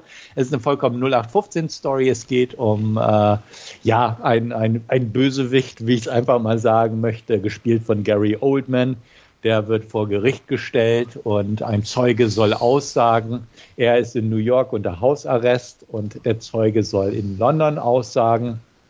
Und ähm, per, per Videoübertragung, was auch schon hirnrissig ist. Aber nun gut, es soll per Videostream laufen und er ist in einem Safe House untergebracht und äh, es wird eine Kurierin angeheuert, um, das Videoübertragungsgerät vorbeizubringen. Und ähm, ja, sie, sie kommt da halt hin und kurz bevor die Videoübertragung ähm, stattfinden soll, stellt sich das äh, ein Mitglied des Polizeiteams, was ihn da bewachen soll, als Verräter heraus. Es kommt zu einem Massaker, sage ich mal, an den Beschützern, aber die Kur Kurierin ähm, kommt mit dem Zeugen, der aussagen soll, davon. Sie flüchten in die Tiefgarage. Die Tiefgarage wird abgeriegelt und äh, der Großteil des Films spielt halt in dieser blöden Tiefgarage, was jetzt nicht gerade ansehnlich ist vom Schauplatz her. Ähm, ja, das war es eigentlich an der Handlung. Außer, dass natürlich ein paar Killer auftauchen, natürlich. Und ähm, ja, es ist ein Action-Thriller. Ne? Ähm, er ist einfach nicht gut. Sagen wir es mal so. Also irgendwie Gary Oldman. Fangen wir mit Gary Oldman an. Gary Oldman, Paycheck-Rolle. Also da gibt sich fast noch weniger Mühe als, als Bruce Willis in manch seiner Paycheck-Dinger, denn er sitzt wirklich die meiste Zeit einfach nur in einem Apartment rum und telefoniert und spricht Blödsinn mit seiner Filmtochter, ähm, deren Rolle man auch komplett hätte streichen können aus diesem ganzen Film und es hätte keinen Unterschied gemacht. Und ähm, er ist unter Hausarrest, aber er telefoniert halt rum und koordiniert halt diese Mordgeschichte, was halt auch totaler Strunz ist. Und Olga Kuljenko ist halt, na, ne, muss auf den Zeugen aufpassen, der ist halt wieder so ein, so ein nerdy, ähm, nerviger, nervöser Zeuge. Ähm, und sie schlägt sich halt durch die Killer rein, die ähm, den Zeugen ausschalten möchten. Ähm, ich, ich, will nicht mal sagen, es ist, es stirbt langsam in der Tiefgarage, irgendwie sowas. Nee, ist es nicht. Also es ist einfach so, wirklich 0815-Kram. Ähm, die Charaktere sind so oberflächlich, die Dialoge sind blöd, das, das Tempo ist lahm, ähm, es gibt nicht wirklich Spannung. Es gibt ein, zwei, drei nette Scharmützel, Action-Szenen technisch. Ähm, die kann man sich ansehen, die Dinger, die Fights, aber sie reißen jetzt auch nichts raus. Er ist erstaunlich brutal geraten, punktuell. Ähm, übertrieben brutal, nicht in dem Sinne, sondern von den Wunden her ist es einfach sehr realistisch, wäre auch der falsche Ausdruck, aber sehr explizit, sagen wir es mal so. Man hätte das irgendwie lockerflockig äh, harmloser machen können. Aber ich weiß auch nicht, warum sie da für so, so drastische Gewaltspitzen ähm, sich entschieden haben. Keine Ahnung. Logik, Glaubwürdigkeit ist auch für die Tonne bei dem Film. Ähm, wie gesagt, der Schauplatz in der Tiefgarage ist jetzt auch nicht so toll. Es wird immer wieder schön nach New York geschnitten, wo Gary Oldman in seinem Penthouse halt sitzt. Ähm, ja, ne, es ist alles so. Hm. Der Bösewicht, also der, der diese Aktion da unten koordiniert, also der äh, Betty vor Ort, sage ich mal, ist einfach so eine Blimse, der, der einfach nur Schwachsinn labert die ganze Zeit. Ähm, warum Olga Koljenko äh, eine Schwarzmarktkurierin geworden ist, ähm, wird auch erklärt in so einer total merkwürdigen Szene, wo irgendwie der Zeuge sie darauf anspricht, ah, warum sind sie eigentlich oder warum haben sie das so alles so drauf? und plötzlich wird so eine Rückblende in den Syrienkrieg zwischengeschaltet und sie fängt an zu heulen, erzählt von ihrem toten Bruder und so völlig aus dem Nichts, wo ich auch denke, was soll denn der Quatsch? Ne? Also irgendwie sowas. Und es ist einfach wirklich so bei dem Film, man hätte so viel rausschneiden können. Gary Oldman sitzt in seinem Wohnzimmer und hört sich eine Oper an. Gary Oldman läuft durch sein Penthouse. Gary Oldman telefoniert mal wieder. Und sowas. Man hätte so viel rausnehmen können. Ähm, Dermot Ro Mulroney, den man aus Stoker oder The Grey kennt, ähm, ist auch zwischenzeitlich mal immer am Telefon als FBI-Mann in New York. Auch seine Rolle hätte man komplett rausschneiden können. Und wie gesagt, Gary Oldmans Tochter, die auch irgendwie feiern möchte und hier und da auch totaler Mumpitz. Aber da wäre halt nicht viel von diesem Film übrig geblieben. Also ich hatte äh, im Forum geschrieben, 50 Minuten circa wären vielleicht noch übrig geblieben, aber das ist schon hochgegriffen.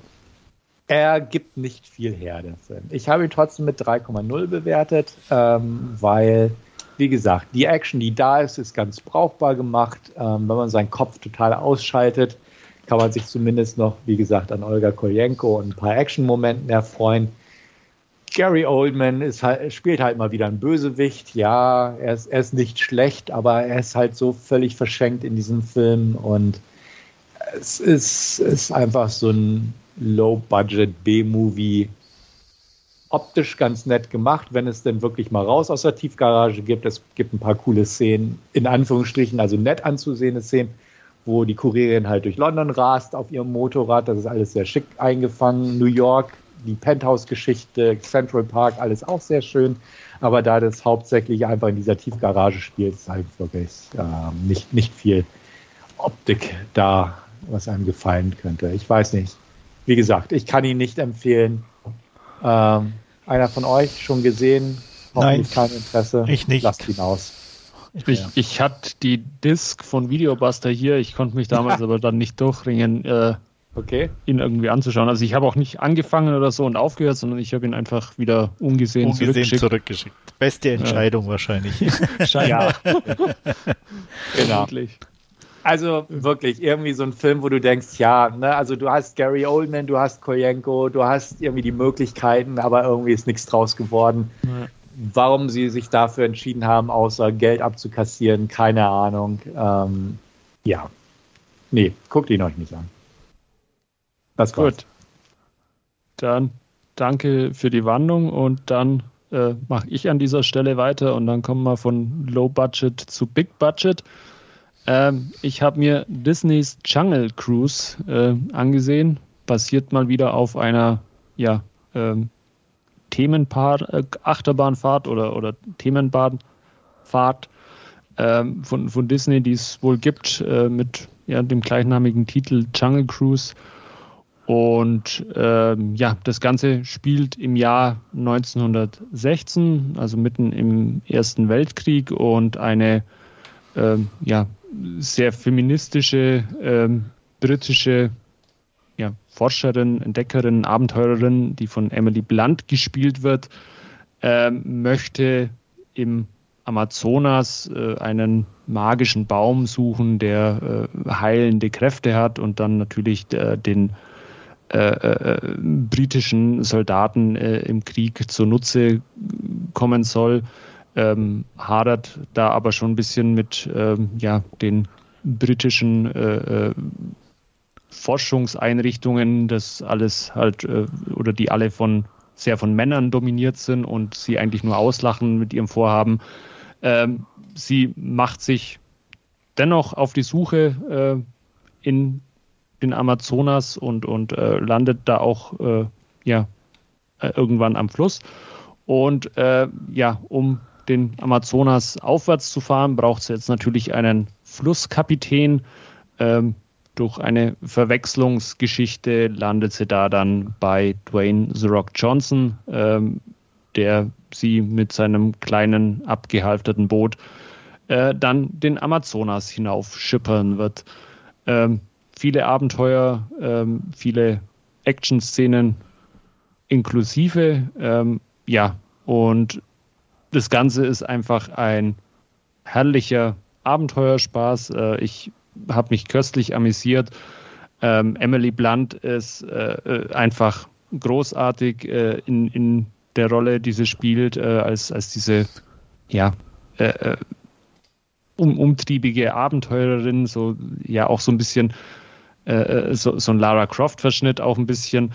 Ähm, The Rock oder, oder Dwayne Johnson als, als stoischer Kapitän, der ja seine sehr, sehr unlustigen, teilweise One-Liner äh, da reißen darf, während, während er äh, da den, den äh, oder als, als Kapitän äh, eben se seine Sprüche zum Besten gibt. Ähm, passt auch wie die Faust aufs Auge. Was ein bisschen gestelzt wirkt, ähm, ist, man hat äh, ähm, äh, den beiden eine Romanze angedichtet, was nicht so ganz funktioniert, weil The Rock dann doch eher so ein bisschen der ähm, stoische, weniger ausdrucksstarke Typ ist und, und äh, da, das nicht so ganz äh, ja, mit äh, dem feinen Schauspiel, sage ich jetzt mal, einer Emily Blunt funktioniert. Ähm, da ist irgendwie wie, wie zwei Welten, die aufeinander prallen. Ähm, als als ähm, Buddies funktionieren sie irgendwie äh, besser, die ja, sich gegenseitig ab und zu versuchen auszuspielen, aber dennoch ähm, gute Partner miteinander sind. Ähm, gepaart wird das Ganze noch äh, von ja, äh, einem Bruder, äh, einem, der sehr äh, posch ist, sage ich jetzt mal, der ist sehr verwöhnt aus dem London der 1916er Jahre kommt und äh, da mit den äh, Umständen im Amazonas nicht so wirklich klarkommt. Ähm, Edgar Ramirez spielt noch Agire, einen Geist, der in ja, Amazonas äh, gefangen ist und dem nicht entringen darf. Und so ein bisschen das Highlight des Films ist aber äh, Jesse Plemons, der unseren Gegenspieler quasi gibt, äh, als Prinz Joachim, ähm, ein, ein, deutscher Prinz, der auch eben die heilenden Kräfte äh, für den äh, deutschen Kriegserfolg haben möchte und ja, der ist so cool, der kommt einfach auch mit seinem U-Boot äh, in den Amazonas ähm, und ähm, ja, so, sorgt dafür für einige Lacher. Ähm, das Ganze in diesem sehr exotischen Setting äh, eingefangen, eben äh, da ja mal, mal der Reisende Amazonas mit, mit den Stromschnellen und dann einfach wieder ähm, auch ja, die, die, wunderschöne Natur. Äh, das macht einfach Spaß, dem Ganzen zuzuschauen. Ähm, wie gesagt, äh, Emily Blunt und, und Dwayne Johnson als Buddies, die äh, sich da irgendwie äh, zwei Stunden vor der Kamera kappeln. Ähm, macht einfach herrlich Spaß. Äh, ich habe mich toll amüsiert bei dem Film und äh, würde dem Ganzen sieben von zehn Punkten geben. Ja, von euch irgendjemand Interesse dran? Angucken werde ich mir bestimmt mal. Also ich habe mir auch die Pirates of the Caribbean Filme angeguckt und ja. Ja, ich, ich mag Dwayne Johnson, ich mag Emily Blunt. Ähm, ich verspreche mir jetzt nicht viel davon, aber so für so einen, so einen großen ja. Studiofilm in dem Sinne kann man sich den bestimmt mal angucken. Also werde ich mir irgendwann mal genehmigen. Ja, ich denke auch, dass ich den mal angucken werde. Also ist jetzt ähm, jetzt kein kein Muss-Titel für mich, aber ähm, ich bin auch übrigens immer irgendwie, als ich den Trailer irgendwo oder die Ankündigung las, dachte ich immer, der basiert auf diesem Humphrey Bogart, Catherine Hepburn Film. The African Queen. Genau. Mhm. Ja. ja, da hat er ein bisschen Ähnlichkeiten, ähm, die ja auch äh, in Afrika da den, den Fluss hochschippern und genau. ähm, auch da eher die deutschen Besatzer irgendwie äh, äh, dazukommen. Also ja, da sind sicherlich deutliche Ähnlichkeiten da. Okay. Nur, nur, nur zwischen Humphrey Bogart und, und Catherine Hepburn funktioniert die Romanze ein bisschen besser. Ja, das Gefühl hatte ich nach dem Trailer auch.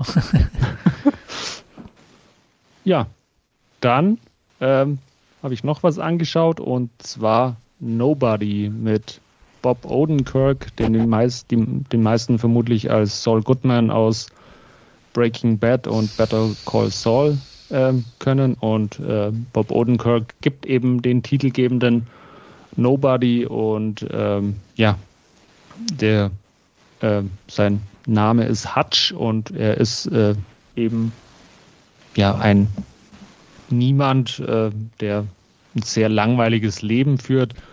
Ähm, seine Frau ignoriert ihn äh, größtenteils. Er hat äh, zwei Kinder, ähm, wo ihm eigentlich auch nur seine kleine Tochter äh, ja, sehr, sehr am Herzen liegt. Ähm, sein Alltag ist ja stupide, immer wieder das Gleiche. Äh, Kaffee machen, äh, zur Arbeit fahren, als Buchhalter arbeiten, abends wieder nach Hause kommen, den Müll zu spät rausbringen und so weiter und so fort. Ähm, eben ein klassischer Niemand. Äh, als dann eines Nachts aber äh, in, in das Familienhaus äh, eingebrochen wird, äh, ja, könnte er quasi den Gegner niederstrecken. Ähm, sein Sohn hält auch äh, schon einen anderen im, im, Schwitzkasten von den beiden Einbrechern und ähm, er schafft es aber nicht äh, äh, zuzuschlagen, was letztendlich auch seinen Sohn dann noch dazu bewegt, äh, noch verächtlicher auf seinen Vater herabzuschauen. Und ähm, erst als seine Tochter dann vermeldet, äh, dass, dass ihr Lieblingsarmband äh, verschwunden ist, äh, reicht es ihm endgültig? Und äh, er marschiert schnurstracks zu seinem Vater im Altenheim, äh, holt da einen äh, Revolver, der da seit Ewigkeiten im Schrank liegt, heraus und eine FBI-Marke, weil sein Vater eben beim FBI war und, und versucht, die ja, Täter ausfindig zu machen, die da bei ihm ins Haus eingedrungen sind und äh, sie persönlich zur Rechenschaft zu ziehen. Und natürlich auch das Armband seiner kleinen Tochter äh, zurückzubekommen. Ähm, es entwickelt sich ein bisschen anders, wie er sich das vorgestellt hat und äh, ein bisschen frustriert fährt er nachts mit dem Bus äh, von dieser Unternehmung nach Hause und äh, da steigen dann äh, vier, fünf Typen ein, äh, die die wenigen Fahrgäste im Bus äh, drangsalieren und jetzt reicht es ihm endgültig. Und ähm, ja, er wehrt sich, ähm, verprügelt ähm, diese Gang, die da an den Bus eingestiegen ist, muss selber dabei sehr ordentlich einstecken, ähm, geht aber trotzdem äh, äh, ja, siegreich quasi aus dieser Konfrontation heraus. Nur womit er halt nicht gerechnet hat, äh, ist, dass er sich äh, damit jetzt mit dem russischen Mob angelegt hat. Ja, äh, klingt alles ein bisschen nach äh, John Wick. Äh, ist wenig verwunderlich, weil ähm, der Autor Derek Kolstad auch die John Wick-Filme äh, geschrieben hat. Ähm, ist aber stimmungstechnisch doch ein bisschen anders, muss ich sagen. Ähm, und insbesondere auch äh, ähm, durch Bob Odenkirk in, in der Hauptrolle ähm, sehr solide und, und geerdet. Natürlich ist es ein, ein Actionfilm und natürlich äh, sind auch, äh, wie zum Beispiel diese Szene in diesem Bus, ähm, spektakuläre Choreografien dabei. Ähm, aber Bob Odenkirk schafft es irgendwie, das immer auf, auf ja, eine nicht so eine Übermensch oder nicht so übermenschlich zu wirken wie, wie John Wick, sondern das einfach ähm, ja, sehr realistisch äh, äh, rüberzubringen. Ähm, und, und das war sehr, sehr erfrischend irgendwie an dem Film und ähm, ja, hat Spaß gemacht zum Anschauen. Ähm, er hat ein paar coole Effekte, also dieses, äh, er geht nicht allzu lang und schafft es aber doch, dieses relativ langweilige Leben äh, von, von, von Hutch äh, mit so einer staccatoartigen Sequenz am Anfang äh, äh, einzufangen und, und rüberzubringen.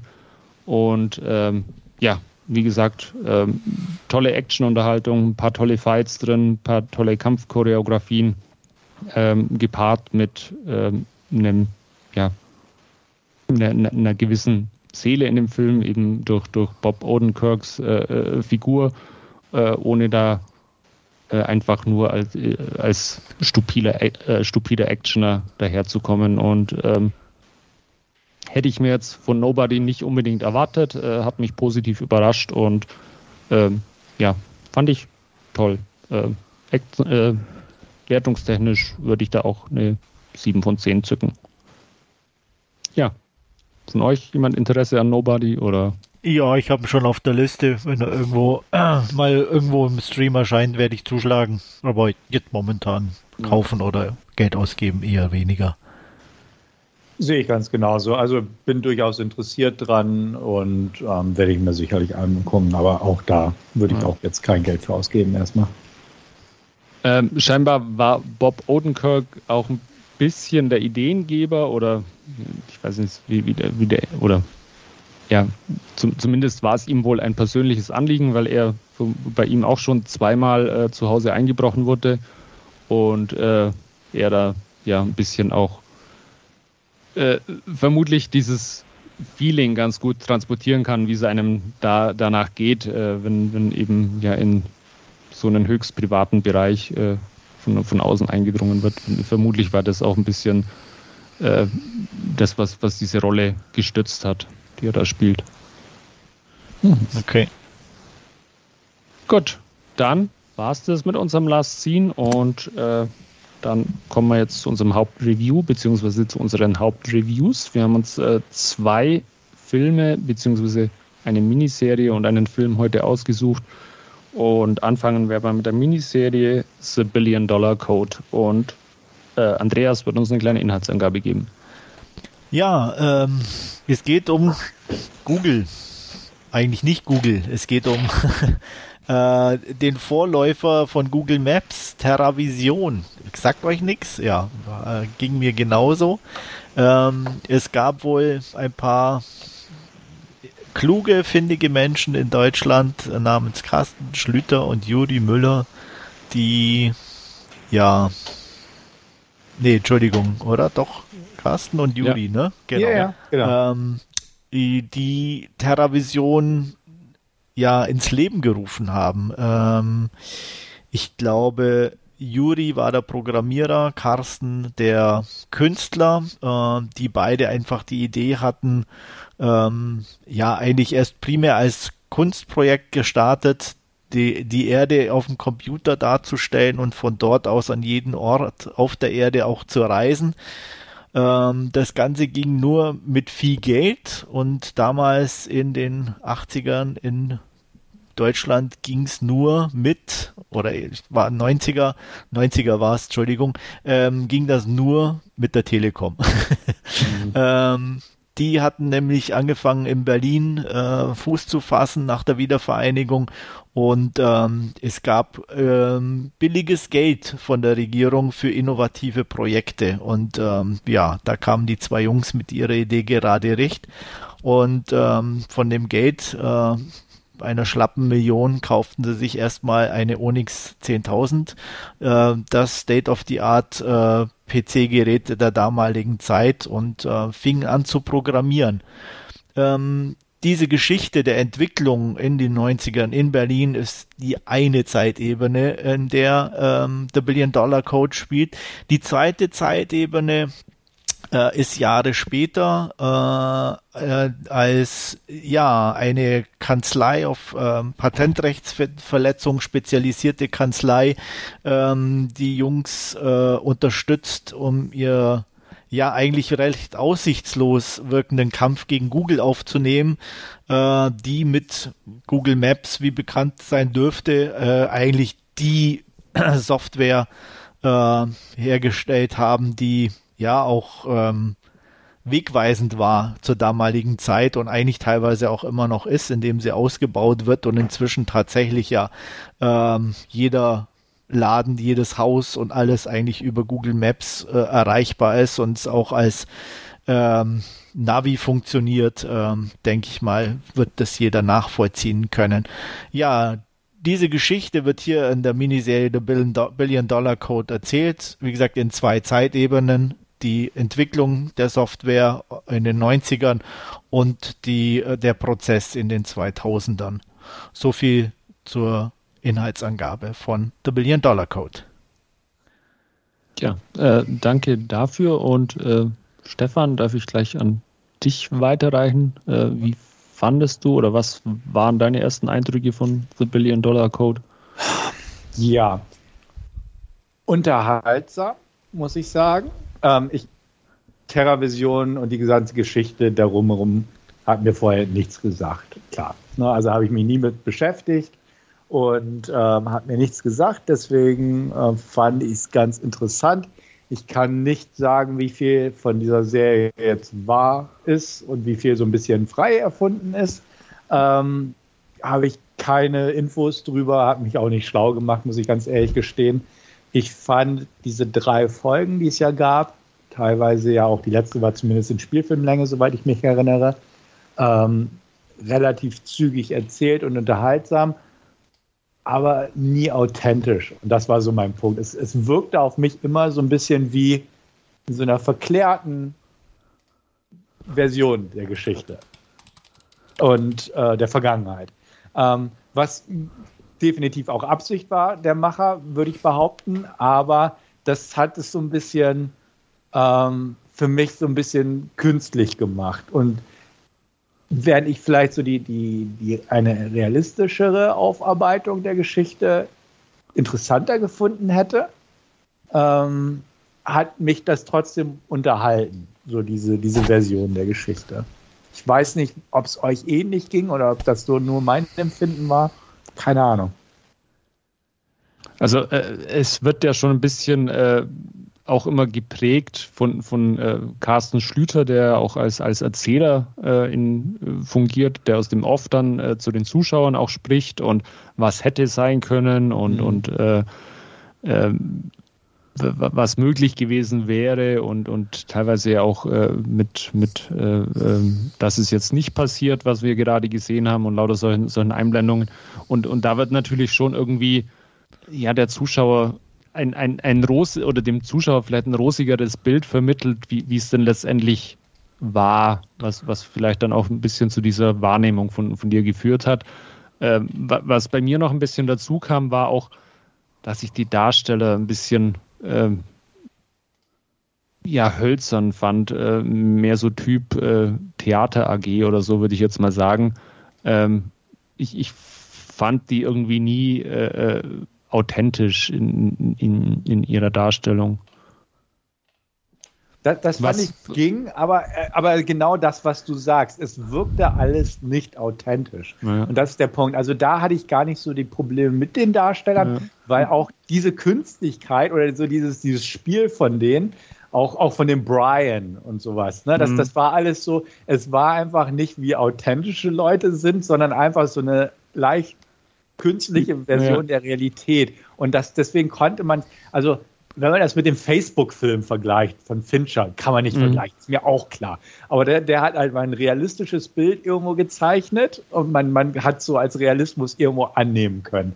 Während so diese Sachen hier, ist alles so, äh, die, die Sachen, wo sie Terravision auf der Messe vorspielen und der, der eine asiatische Messebesucher scrollt da ran und, und ihm kommt ein Tränchen, wenn er sein Haus sieht und mhm. so und, und alle drumherum und alle ganz begeistert. Also es ist einfach so, dieses Bild wird es in der Realität niemals gegeben haben und sowas. Und das, das war einfach so dieses, klar aus der Erzählung heraus, wie sie das erzählen, ja, es sind Erinnerungen, die dadurch mit Emotionen irgendwie vermittelt werden ja. und so ein verklärtes Bild der Realität. Aber dadurch hat der Film einfach für mich nicht dieses Authentische gebracht.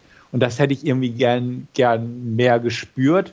Es hat, wie gesagt, meinem Unterhaltungsanspruch Genüge getan irgendwo, aber es hat nicht so dieses, es gab das wirklich und Google Earth hat es geklaut. Also dadurch, dass es einfach viel so künstlich wirkte, ist so dieses, wenn es tatsächlich alles so war und Google Earth das so geklaut hat, dann ist es ein, ich will nicht sagen, ein Skandal. Aber es ist schon dann schon echt eine harte Nummer, weil wenn das wirklich so war, dann ist es schon ein ziemlicher Ideendiebstahl gewesen. Ähm, ich bin nicht ganz bei euch. Ähm, also ich fand die Darsteller in Ordnung. Ähm, ich fand auch ähm, nicht, dass die jetzt irgendwie auf mich haben sie nicht hölzern gewirkt. Klar war es jetzt keine State-of-the-Art-Performance. Ähm, aber ich fand im, in, in der Zeitebene der 90er, in der es gespielt hat, ähm, fand ich die absolut okay. In, in, die, in, die, die, fand ich, die fand ich auch ne? besser. Also diese, diese Zeitebene, da fand ich auch die Darsteller irgendwie besser in, in dieser Gegenwart oder, oder äh, zweiten Zeitebene mit der Gerichtsverhandlung oder so. Ähm, da fiel es mir eher auf, muss ich ja, sagen. Also wobei da fand ich es aber auch okay, weil da war einfach ja auch die Umgebung die künstliche, mhm. dieses, dieses, ähm, ja, Test, ähm, Konferenzraum. Konferenz und so. Ähm, ja, also von daher war, fand ich das da auch gar nicht so, wie soll ich sagen, so, so, so, so falsch oder so, weil ähm, da ist ja meistens alles sehr, sehr wie soll ich sagen, festgefahren und, und sehr, sehr konservativ und ähm, das, das kam dadurch eigentlich, fand ich, ganz gut zum Tragen. Ähm, ich hatte auch das Gefühl, natürlich ist es alles ähm, sehr komprimiert einfach, aber anders kannst du, glaube ich, sowas auch einfach nicht, nicht darstellen. Ähm, und ähm, dadurch wirkt natürlich auch vieles irgendwo ein bisschen, ja, kann es denn tatsächlich so gewesen sein? Es wird, wie, wie Stefan schon sagte, sicherlich nicht so gewesen sein. Ähm, aber es gab halt wahrscheinlich viele Bausteine, die dazu geführt haben, dass es vielleicht auch für die Beteiligten im Nachhinein so wirkte oder sich auch einfach in der Verklärung der Zeit dann irgendwie so dargestellt hat. Und von daher fand ich das auch völlig in Ordnung, das so darzustellen. Ähm, ich, es sind vier Folgen insgesamt. Ah, okay. ähm, wobei ich auch sagen muss, ich mochte wirklich gern eigentlich nur die ersten beiden. Ähm, bei der dritten da wurde es mir schon alles, fand ich irgendwie ein bisschen zu lang und zu detailliert. Und die vierte mit der reinen Gerichtsverhandlung fand ich dann sehr öde, bin ich ganz ehrlich. Das ja. war mir dann schon wieder viel zu viel Details äh, und, und diese ganzen Erklärungen vor Gericht und so das war mein, in meinen Augen eigentlich unnötig. Da hätte mir, ich sage jetzt mal dumm gesagt, eine Texttafel am, am Schluss eigentlich gereicht, so von wegen, naja, Versuch war es wert, aber hm.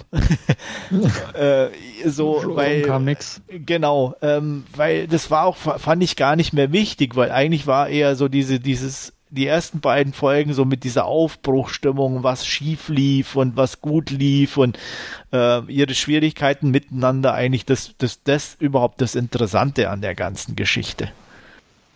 Ja, also was ich so auch die, die Gerichtsverhandlung ging, weil ich einfach auch dachte, oh, wie geht's denn jetzt wirklich aus, so ein bisschen. Ähm, aber so mit, mit dem Döner nach Budapest reisen und so. Also das war so, ja, dann reden sie nochmal über einen Döner abends und begraben das Kriegsbeil. Und äh, das war auch so, wie gesagt, war ja auch die letzte Folge, glaube ich, oder die vorletzte, ich weiß es gar nicht, wo das war. Ich glaube, die vorletzte, oder? Ich glaube, die vorletzte, ne? Aber so, dass das in der Phase dachte ich auch so, ja, der, der Schwung fehlte da so ein bisschen von den vorherigen. Deswegen gebe ich dir ja recht, Andreas. Ich fand auch den Einstieg da deutlich schmissiger irgendwo. Ähm, aber wie gesagt, tatsächlich hat mich die Materie irgendwo interessiert, weil ich dachte, ah, na, das ist schon interessant, dass, dass die Deutschen das hingekriegt haben oder die, diese jungen Leute. Und über die musste ich schmunzeln, dass es über die Telekom lief und so. Und ähm, solche Geschichten, das fand ich interessant einfach. Deswegen haben mich die Details auch gar nicht mal so gestört. Ähm, aber trotzdem gebe ich dir recht, so die Schmissigkeit, die Leichtigkeit oder diese Aufbruchsstimmung der ersten Folgen waren so ein bisschen durch dieses etwas äh, nüchterne der, der letzten Folge abgeschwächt. Und wie gesagt, also diese, diese ne, wieder Kumpelfindungsphase fand ich jetzt auch nicht so prickelnd. Und naja, dass es halt da so ein äh, Farb- und Stilberater und Auftrittsberater gibt für die Gerichtsverhandlungen, hätte ich auch darauf verzichten können. Ja, genau. Das mein, das ja. war alles dann irgendwie zu viel ja. und ähm, kennt man eine, eigentlich zur Genüge ja. aus anderen Gerichtssendungen. Ja, und, und, und dass der eine dann recht bockig ist oder so, also ja, keine Ahnung, war, war dann einfach eine Folge zu viel. Also mir ging es da ähnlich. Äh, spannend war einfach diese Entstehungsgeschichte und ähm, ja, ums eben, wie, wie du auch zu pauschalisieren, die Gerichtsverhandlung hätte man am Schluss mit einer Texttafel oder so äh, ab, abhandeln können. Also das brachte jetzt irgendwie keinen nennenswerten Mehrwert mehr, dass man das da nochmal äh, in, ja, in, in wo, wo, wo, wo auch immer es war, in, in den USA, diese Gerichtsverhandlung äh, nochmal ausgebreitet hat. Genau. Und ähm, was ich, was ich auch, was ich gut fand, oder wie gesagt, was mir auch Spaß gemacht hat, neben dem den, den ersten beiden Folgen waren dann auch teilweise so die Mischung mit diesen Echtzeitaufnahmen, dann von diesem Burning Man zum Beispiel, mhm. so die sie da aneinander geschnitten hatten, solche Geschichten oder auch, der, ne, also äh, auch Berlin in den 90ern oder so, diese wirklich ja, ähm, wirklich dieses Geld um sich werfen, äh, das da wirklich ja wohl tatsächlich auch so stattfand. Vielleicht jetzt nicht irgendwie in der Geschichte, aber ähm, was ich halt weiß oder so, ist es tatsächlich so gewesen, äh, dass da wirklich die, die, die Firmen oder teilweise auch äh, Leute mit, mit Koffern voller Geld einfach nach Berlin gefahren sind und jeder, der nur eine halbwegs Idee irgendwo auf dem Bierdeckel hatte, äh, bekam das Geld nachgeworfen, so ungefähr, weil halt irgendwie die Zuschüsse flossen ohne Ende. Und ähm, das Ganze da halt auch so dann nochmal hier so komprimiert zu sehen, äh, war dann auch äh, interessant und auch unterhaltsam. Genau, ich dachte, dachte auch schon, du als Berliner. Ja, ich bin ja kein richtiger, ich bin ja ich auch weiß, nur zugereist, wohnst, zugezogen. Ja, aber so als jemand, der dort wohnt und so ein bisschen auch so mit der Stadt so ein bisschen verbändelt ist, dachte ich, ja, ich ja. war mir auch nicht mehr sicher, wann du nach Berlin gezogen bist, muss ich auch sagen. War später. War später. ja, Ende so, 2003. Ah, okay, gut. Ja. Deswegen war ich mir auch nicht mehr sicher, wie lange du da eigentlich schon verweilst. Aber Lang genug schon, aber äh, mhm. noch nicht so lange. Also die, okay. ich, die, die 80er und 90er in Berlin hätte ich schon gerne mitgemacht. Ja, also bei, genau, bei den 90ern war ich mir nicht sicher, ob du die da zum Teil nee, mitgenommen nee, hast. Aber leider nee. nicht. Nee. Okay. Da war ich ein bisschen zu spät dran, aber ja. ja. jetzt inzwischen ist es auch schon langweilig.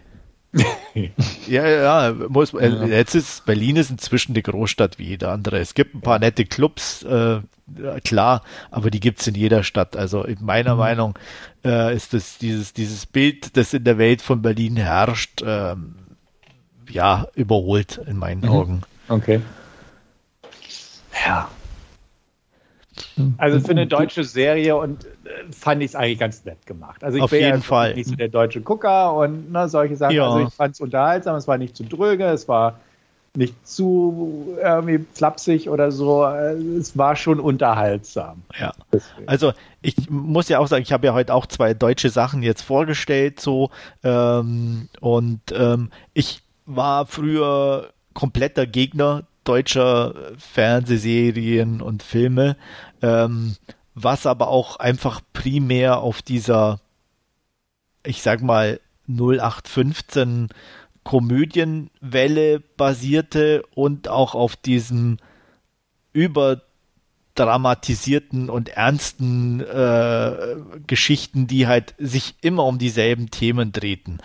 Ähm, und inzwischen ist es halt so, ähm, wenn man sich ein bisschen damit beschäftigt, findet man halt schon irgendwo sehr schräge Sachen auch auf der einen Seite. Ähm, aber auch andererseits, wie jetzt ja auch jetzt hier mit der Serie, ähm, fangen die auch deutschen Regisseure an, sich schon ein bisschen jetzt nicht ich will nicht sagen international zu orientieren, aber halt auch eine bestimmte Qualität an den Tag zu legen oder auch einfach Sachen zu machen, die für, für viele interessant sind. Ne? Also wie gesagt, jetzt hier Billion Dollar Code, dann ähm, Dark natürlich zum mhm. Beispiel als Serie sowieso. Ähm, auch, ähm, wie gesagt, ein oder andere Film, der inzwischen ja auch ähm, deutscher Film, der, der gut ansehbar ist oder so und sich auch mit Themen beschäftigt, die jetzt äh, nicht überdramatisch sind oder auch mal ein bisschen in die Genrebereiche vorstoßen mhm. und da ganz unterhaltsam sind. Ähm, da passiert schon ein bisschen mehr, als es noch, ich sage mal, vor fünf bis zehn Jahren der Fall war. Mhm. Ja. Jo. Gut, ähm, ich, ich, muss auch noch nachschieben, ich fand es thematisch auch sehr interessant, äh, einfach äh, die, die, diese ja, IT-Geschichte quasi dahinter und, und das Finden des Algorithmus, um, um eben diese äh, Satellitenkarten äh, möglichst effizient äh, darzustellen. Ähm, ja, Sil Silicon Graphics war seinerzeit ein großer Name, gibt es mittlerweile auch nicht mehr. Ähm, hat noch ein paar, paar Überbleibsel, gibt es noch in, in Sinne von, von, von der Software, die sie geschaffen haben, glaube ich, also XFS als Dateisystem begegnet dem Informatiker immer wieder mal, äh, das von Silicon Graphics äh, geschaffen wurde und ähm, ja, von, von daher äh, inhaltlich fand ich mal mich da sehr, sehr gut aufgehoben, zumindest. Ja. Und, und ähm, ich, ich kannte die Story vorher auch nicht. Ich habe mich ähnlich wie Stefan auch im Nachgang jetzt nicht äh, beschäftigt damit, was jetzt äh, Fiktion und was Realität war in der Serie. Ähm, was ich kurz gelesen habe, also die Figuren sind wohl äh, auf diese ja, beiden Hauptdarsteller irgendwie runterkomprimiert, um es halt genau. einfach in, in eine äh, ja, fassbare Form zu bekommen. Also da waren dann wohl schon ein paar Leute mehr dran beteiligt. Ja. Ähm, aber ja, das Was ich so, kann, man, kann man nachsehen im Ganzen, ja, glaube ich. Ich denke auch, das ist auch oft so, dass viele ja. äh, Personen dann zu wenigen zusammengeschmolzen werden, ja. um es nicht zu unübersichtlich werden zu lassen und die einzelnen Personen da auch ein bisschen interessanter zu machen, weil da gab es sicherlich einige, die auch überhaupt nicht interessant waren, die aber trotzdem mhm. ihren Teil dazu beigetragen haben. Was ich weiß zum Beispiel oder meine gelesen zu haben, ist, dass ähm, eigentlich Art und Com dieses Patent, das sie hatten und äh, diese Ungültigkeitserklärung, die es wohl tatsächlich so stattgefunden hat, mhm. aber unter anderem auch deswegen, weil sie selber geklaut haben. okay. ähm, soweit ich mich erinnern kann, gab es irgendwie ein Institute Research, irgendwie halt irgendwie auch so irgendein Typi, der da irgendwas entwickelt hatte, auch so eine Erdvisualisierung und das mit Leuten von Art und Com auch diskutiert hatte. Und der war wohl früher dran und erst danach äh, dann wohl Art und Com ihre Version. Und sie mhm. haben dann in ihrer Patentanmeldung dann aber eben nicht auf dieses ältere als Stand der Technik, was ja auch immer wieder erwähnt wurde. So ist das Stand der Technik so, ne? Äh, weiß nicht, ob ihr euch erinnert, so, äh, dass das ja immer wieder ein Thema war. Mhm. Und eben in ihrer ähm, Patentanmeldung da nicht drauf verwiesen haben und deswegen wurde die tatsächlich wohl ungültig erklärt. Also so äh, ganz unschuldig in Anführungsstrichen sind sie selber auch nicht. Mhm. Okay. Hat ja Amazon, glaube ich, auch mal versucht mit äh, dem äh, äh, ähm, One-Click-Einkaufen. Äh, ja. Kommt man ja, oder kommt man ja eine Zeit lang bei, oder weiß gar nicht, ob es immer noch gibt. Ich glaube, ähm, gibt es noch, aber es ja. ist halt nicht ihre Erfindung. Ja, aber das wollten sie sich auch patentieren lassen und ähm, ja, ging, ging dann aber, glaube ich, auch nicht, weil eben Stand der Technik und ähm, kein, keine Amazon-Erfindung, ja. Mhm. Gut, ähm, wie schaut es denn wertungstechnisch bei euch aus? Also ich fange mal an und sage bei mir, dank der ersten beiden Folgen und weil es halt insgesamt doch unterhaltsam war, wie gesagt, die letzte Folge nicht, aber die lasse ich so ein bisschen außen vor, äh, vergebe ich eine 6 von 10. Ich würde eine gute 5 von 10 vergeben. Und ich bin bei Andreas mit der 6 von 10. Ja. Gut. Dann soll es das für The Billion Dollar Code gewesen sein. Aber wie schon erwähnt, wir haben uns äh, zwei Dinge ausgesucht und äh, ja, da sind wir jetzt bei den von Andreas genannten äh, deutschen Regisseuren, nämlich bei Matthias Schweighöfer und äh, wir haben uns sein ist es sein Regiedebüt? Ja, ich glaube nee. schon. Ist, nee, nicht, nee, nicht? nee, nee, ich okay. glaube nicht. Also ähm, ich meine, er hätte schon davor was gemacht, was aber nicht ja. unbedingt erfolgreich war oder Gut. sehr deutsch war, sagen wir mal so. Okay. Gut, aber wir haben uns eine Regiearbeit von Matthias Schweighöfer angesehen und zwar auf Netflix Army of Thieves und Stefan wird uns eine kurze Inhaltsangabe geben. Genau, und es ist nicht nur eine Regiearbeit von Matthias Schweighöfer, sondern er spielt auch gleich die Hauptrolle. Und zwar spielt er Dieter Ludwig, äh, Ludwig Dieter, Entschuldigung.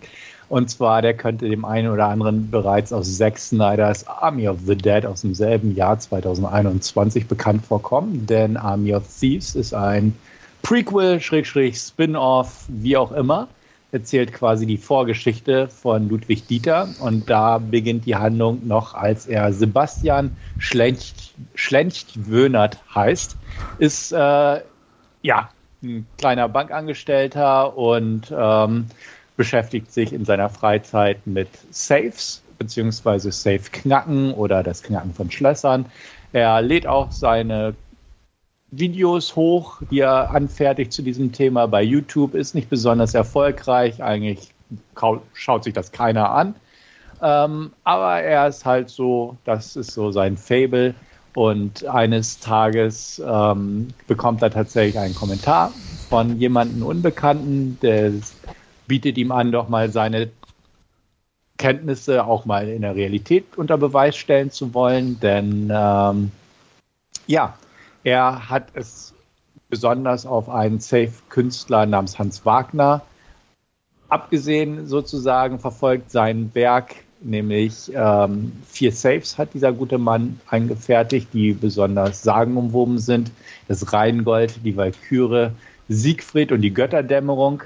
Und ähm, ja, sind sagenumwobene Schmuckstücke von Safes sozusagen.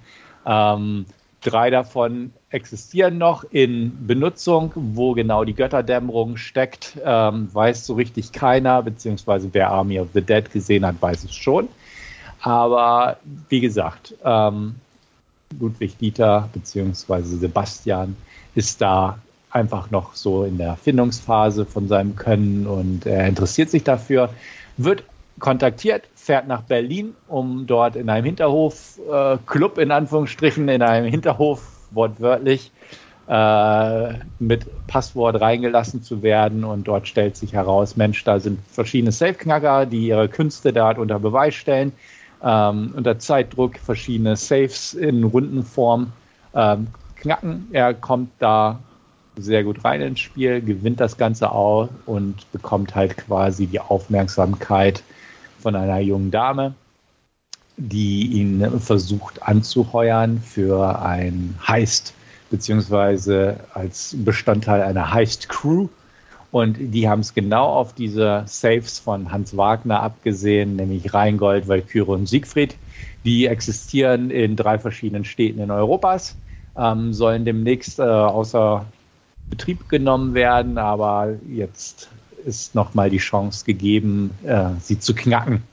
Und ähm, ja, das reizt ihn natürlich auch. Ähm, die haben verschiedene Motive, weswegen sie bei der Crew dabei sind. Wie es in solchen Crews meistens, jedenfalls im Film, der Fall ist, hat jeder eine besondere Eigenschaft. Und gemeinsam versuchen sie natürlich, ja, dieses Ziel zu erreichen, nämlich binnen weniger Tage die drei Wagner Safes zu knacken. Und ähm, ja, somit entsteht ein Heist-Movie. Mehr dazu will ich gar nicht verraten. Gut. Dann Dankeschön für die Inhaltsangabe, Stefan. Ähm, ich muss ja gestehen, ich habe mich damals äh, schon ein bisschen gefragt, wie, äh, weil also Army of Thieves wurde ja bereits als Prequel schon, schon angekündigt, als äh, Army of the Dead bei Netflix veröffentlicht wurde. Und äh, man hat ja Matthias Schweighofers Figur da gesehen, äh, der da quasi ähm, ja, äh, äh, äh, auch da zu diesem äh, als, als Safe-Knacker eben in, in Army of the Dead äh, äh, engagiert wurde. Und ich habe mich eben gefragt, hm, wie wollen sie da ein, ein, Prequel mit den Zombies machen oder so? Und ähm, die Zombies haben sie ja jetzt wohlweislich außen vor gelassen. Also die, die Verknüpfung sieht man nur in der vereinzelten Nachrichtenmeldung oder so, äh, die das ein oder andere Mal läuft, beziehungsweise auch ein bisschen an, an äh, so Albträumen, äh, die Ludwig beziehungsweise äh, Sebastian hat. Und ähm, da ja, hat man jetzt keine große Verbindung geschaffen. Ähm, sondern eher sich, sich auf die Vorgeschichte äh, von, von Matthias Schweighöfers Figur eben konzentriert und äh, da eben ja äh, die Großteil äh, der ersten Filmhälfte auch schon ein bisschen ähm, ja sein in Anführungszeichen langweiliges Leben äh, aus, ausgerollt und, und, äh, und ausgebreitet und, und sich da ähm, ja, so oder, oder ihn, ihn eben dargestellt, dass eben dieses Safe-Knacken so seine einzige Freude ist. Und ähm, das muss ich gestehen, war schon fast ein bisschen viel Vorgeschichte. Zumindest ging es mir so. Ähm, es hat dann ein bisschen gedauert, äh, bis, bis man dann äh, zum den drei Saves äh, zum, zum Knacken kam. Ähm, aber die Vorgeschichte ist schon äh, sehr breit äh, ausgerollt. Ähm, Augenzwinkern vielleicht aus der deutschen Perspektive zu betrachten, eben äh, äh mit, mit diesem ja, Kleinstadt-Flair, obwohl es in Potsdam auch, auch spielt, aber sie irgendwie ähm, da doch diese ganzen äh, Fachwerkhäuser und, und diese äh, kleine Bank irgendwie äh, dargestellt bekommen. Ja, aber fa fast ein bisschen zu viel Vorgeschichte, bevor es zur Sache geht, meines Erachtens. Ach, den Eindruck hatte ich jetzt eigentlich nicht. Ähm, ja, weil ähm, ich, weil im Endeffekt äh, lernt man ihn kennen und ähm, mhm. er arbeitet in der Bank, aber so richtig viel über ihn äh, gibt es ja tatsächlich nicht zu erzählen. Und dann ist, hatte ich das Gefühl, geht es eigentlich schon relativ zügig nach Berlin und ähm, von daher Und dann ging es eigentlich auch schon mit dem ersten Save los. Also den Eindruck hatte ich jetzt persönlich nicht. Ähm, mich hat eher so, ja, was heißt gestört? Ähm, es ist, der Film ist halt schon sehr klischeebeladen. Also es ist halt echt ein klassischer Heist-Film. Ähm, er ist amüsant, aber er hat halt teilweise schon auch echt so typischen deutschen Humor, der mir jetzt nicht unbedingt so hundertprozentig zusagt.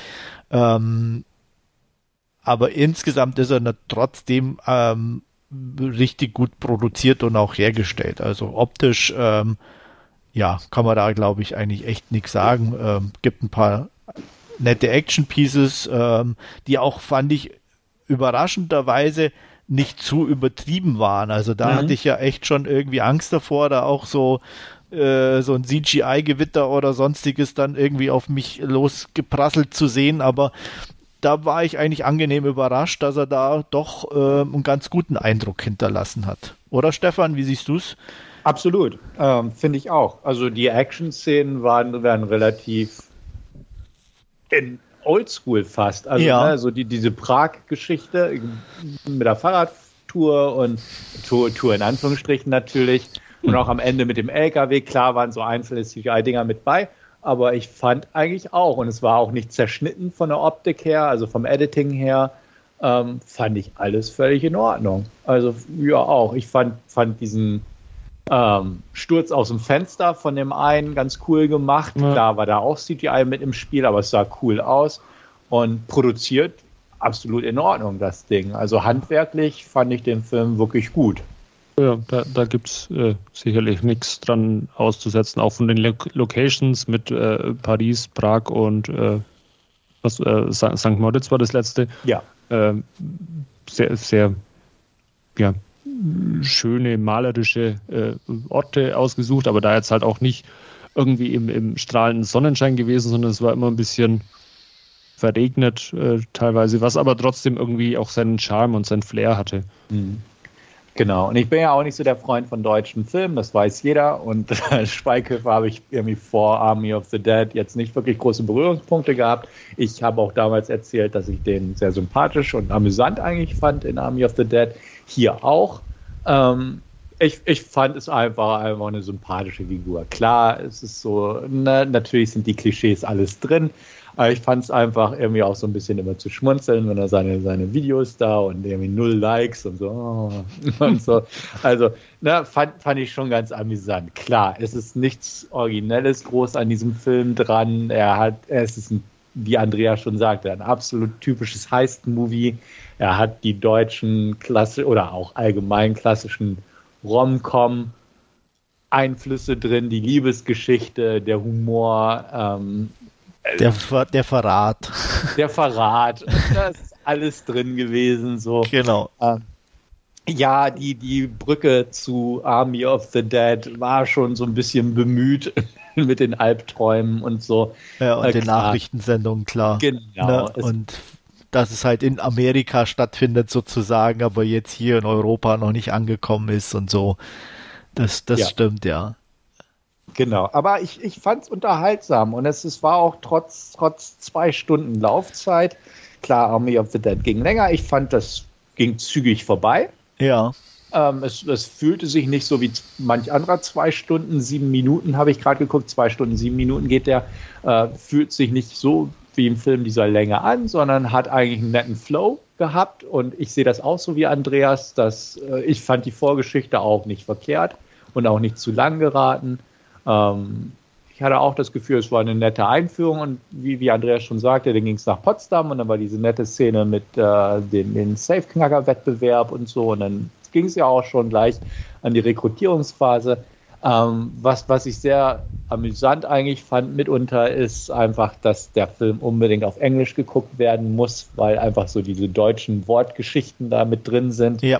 Aussprache-Gags und, und solche Sachen und einfach so Kleinigkeiten. Ja. Is it like in a, in a Movie-Film und so, einfach mhm. so diese Sprachgeschichten, ja. die Holprigkeiten, die, die fand ich amüsant gemacht. Ja, und das ist ja auch gerade eigentlich ja das, was ja auch im Army of the Dead ist, ne, so sein, sein, sein sein deutscher Slang mhm. sozusagen und ähm, deswegen muss man den eigentlich auch hier schon im Englischen gucken, um dann das äh, auch so entsprechend mitzubekommen. Auch ähm, einfach, dass äh, die, äh, die, Probleme mit seinem Namen haben. Schlecht Wönert ist ja sowieso mhm. schon selbst für einen Deutschen äh, nicht gerade einfach auszusprechen. Ähm, äh, und ähm, ja, dadurch ähm, muss man, finde ich, also ist der auf Englisch sowieso nochmal äh, ja. definitiv besser zu gucken. Ja, zumal manche Gags kann man ja gar nicht übersetzen. Also gerade mit Aussprache oder ja. ne, Did you really say that? Und so, so sage ich die Sachen. Ich habe es mir jetzt nicht auf Deutsch angeguckt, wie sie es übersetzt, übersetzt haben. Aber, Nein, aber muss man. Ja, aber er, er, spielt halt auch viel mit diesem Deutsch-Englisch und dann ist natürlich, wenn man das alles auf Deutsch synchronisiert, irgendwie funktioniert es halt einfach nicht genau. mehr. Und ja. äh, also das, das, ist halt einfach mhm. nun mal so. Und da, da geht dann sicherlich auch äh, einiges verloren und halt auch einiges von, von äh, diesem Charisma von, von Schweighöfers äh, Figur. Ja. Ja. Und genau. Und, man muss halt aber auch sagen, ich sag mal, ähm, er, er trägt den Film schon. Also, ne, oh, der Rest äh, der ja, Darsteller ist jetzt nicht wirklich also, so, wo man sagt, okay. Ist, das ist jetzt noch so, so ein Punkt, äh, wo er für mich irgendwie auch kein, kein klassischer Heist-Movie ist. Ähm, weil, wie, wie, du schon sagst, also es steht ganz klar Schweighöfer äh, im, im, Vordergrund und dann äh, Gwendolyn äh, von Natalie, äh, Natalie Emanuel äh, gespielt, die, die noch eine, eine gewisse äh, Tragweite hat, aber die anderen Leute des Teams sind eigentlich mehr oder weniger nur im Hintergrund und äh, also, ja, in, in so einem klassischen Heist-Movie, gerade wenn man jetzt so, so an, an die Oceans-Filme oder so denkt, da hat halt jeder irgendwie seinen Part, äh, den, den er tragen muss und den er beitragen muss. Äh, eben wie auch dieses eine Zitat von, von Schweighöfer ja im Film, is it like uh, in the movies, uh, where everybody has to do his part? Und, und genau das machen sie aber ja nicht. Also Da, nee, da doch, dann, das haben sie eigentlich ja schon. Du hast die, die, die äh, ja, PC-Expertin, du hast den ja, Fahrer und du hast den, den Brute, also den, den, den Tough Guy, genau. Ja, ja. genau.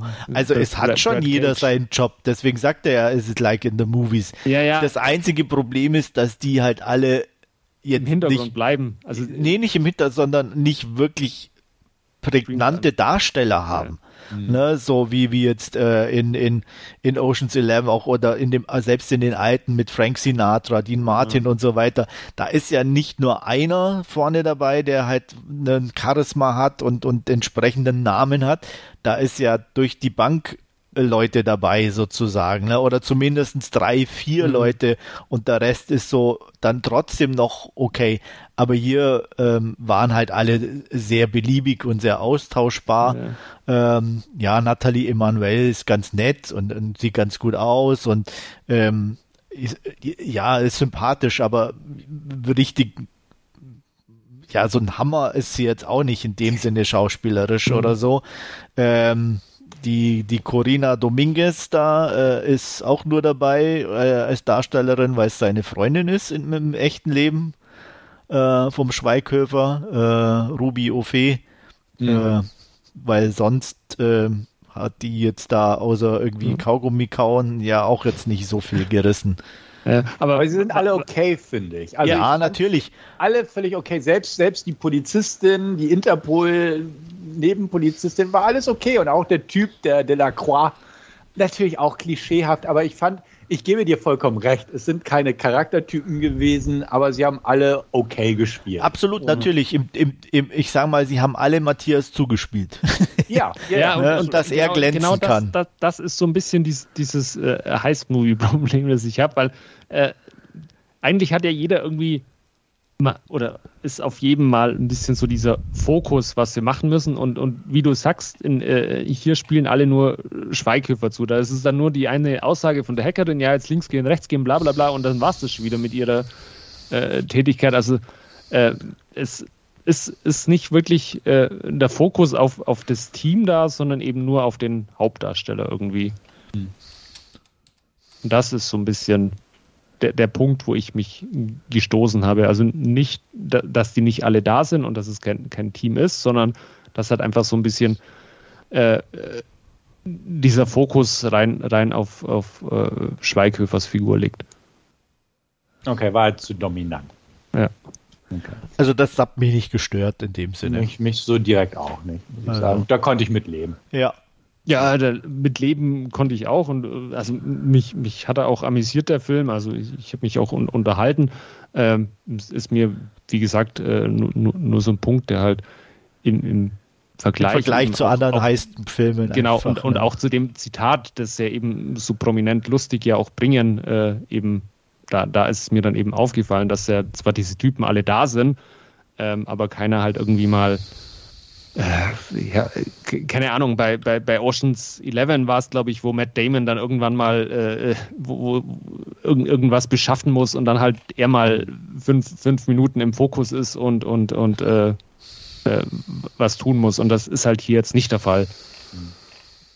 Naja, gut. Aber ansonsten, wie gesagt, also prinzipiell war ich, war ich ganz angetan von dem ja. Film. Also ich, also ich fühlte mich gut unterhalten, definitiv. Und er war auch nicht also wo ich auch so ein bisschen die Befürchtung hatte, ähm, ist, wie das mit den Safe-Geschichten wird. Ob das jetzt die Heists an sich zu kompliziert werden, weil, weil es wurde ja auch gerade schon äh, Ocean's Eleven und so angesprochen und die Sequels, mhm.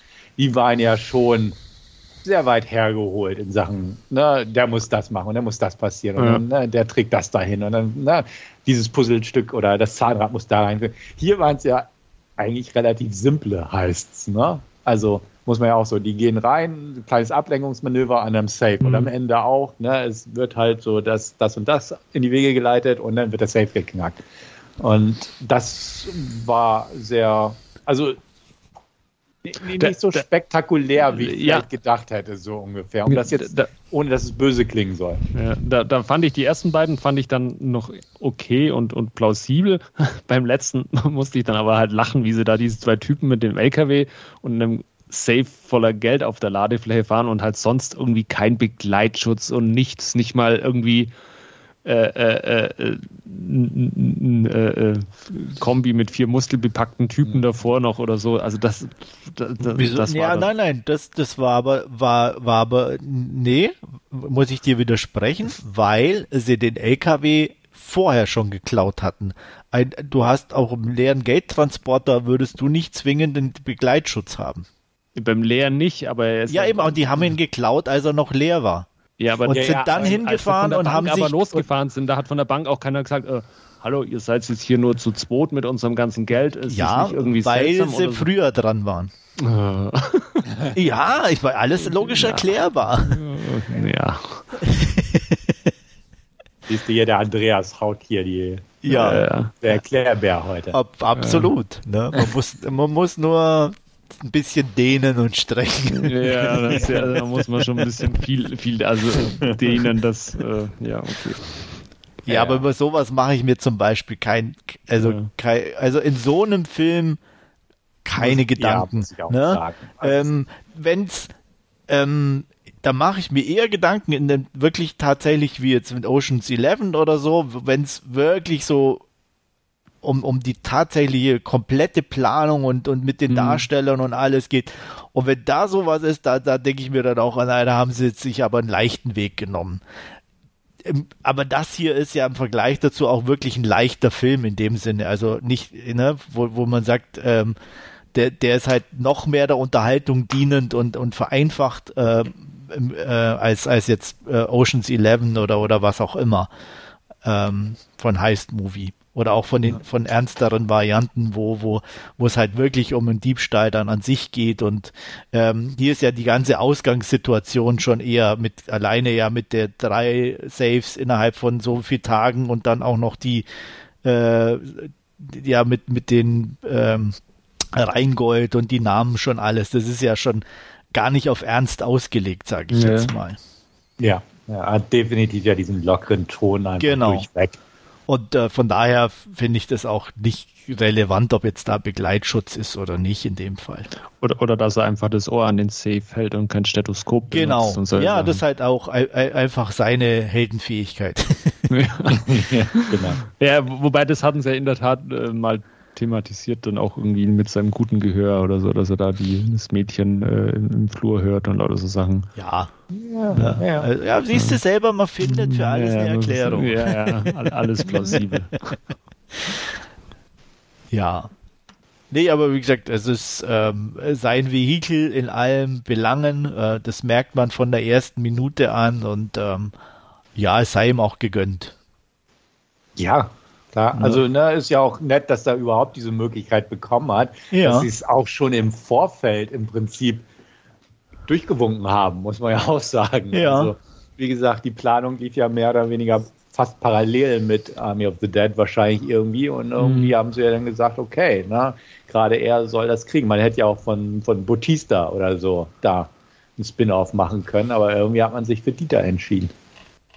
Ja, ähm, ich, ich weiß nicht, also gibt es da nicht dieses europäische Quota mittlerweile, dass 30 Prozent der Sachen, äh, die Netflix oder Streamingdienste zeigen müssen, auch aus Europa sein müssen? Oder ist das rein französisches Ding? Ich weiß es nicht.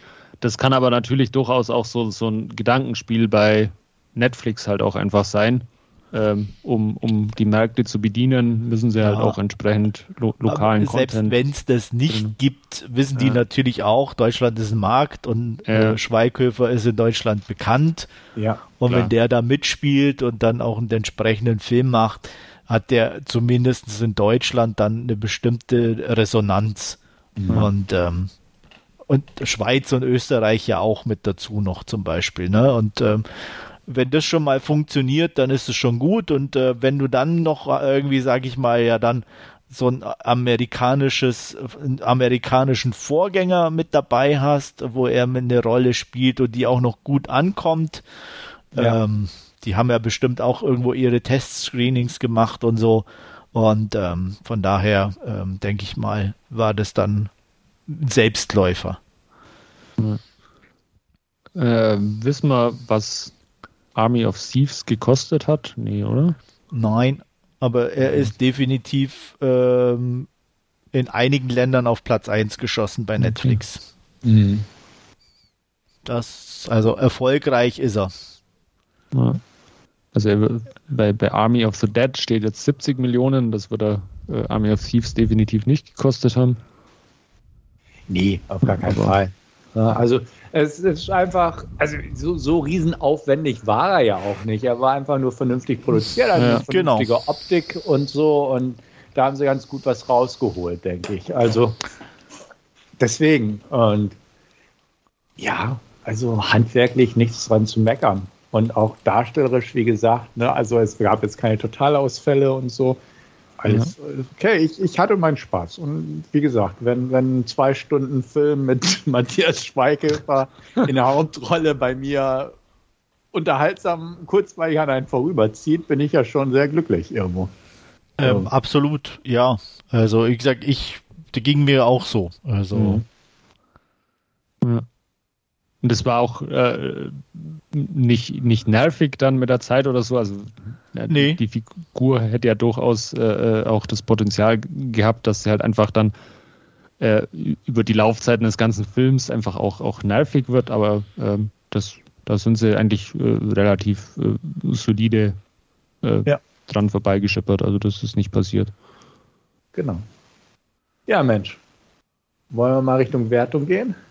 Ja, mit allem Lob und was weiß ich, ähm, er hat trotzdem natürlich seine Mängel und ähm, auch ähm, ein bisschen seine ja, Längen zwischendurch, ähm, auch wenn es trotzdem sehr unterhaltsam blieb, äh, bin ich bei einer knappen 6 von 10. Ich würde ihm eine glatte 6 von 10 tatsächlich geben. Wie gesagt, ich, na, gut produziert, Schweighöfer war sympathisch, unterhaltsam, alles okay. Ne? Definitiv ist kein perfekter Film, kein nachhaltiger Film, kein tiefgründiger Film, aber es ist kurzweilige Kost. Ist mir eine 6 von 10 locker wert.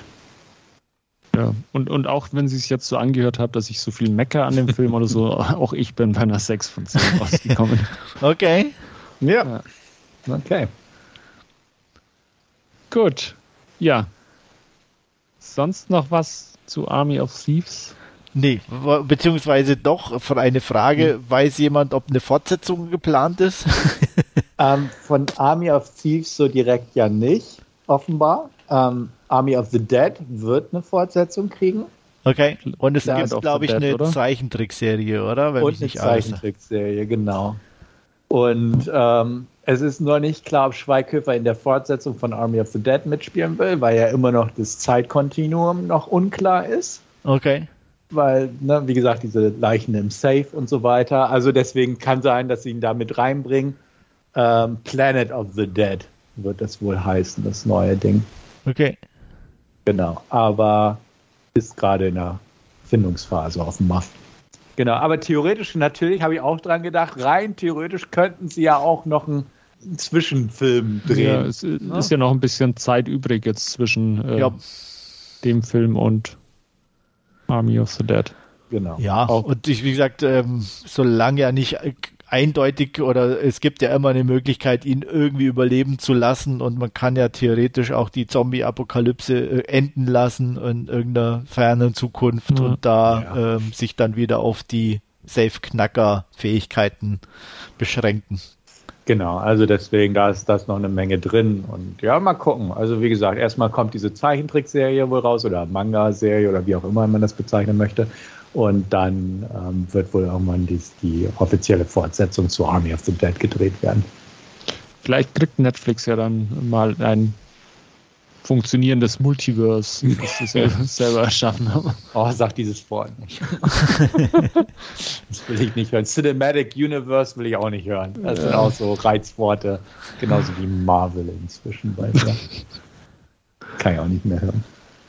Gut. Ähm, ja. Damit wir nicht Gefahr laufen, äh, diese Worte nochmal auszusprechen, soll es das an dieser Stelle gewesen sein. Dann ähm, vielen Dank fürs Zuhören wieder und ähm, ich hoffe, ihr hattet euren Spaß, äh, so wie wir oder ich auf alle Fälle und äh, bis zum nächsten Mal. Ciao. Bis dann. Tschüss. Ja, macht's gut. Auf Wiederhören. Bis dann.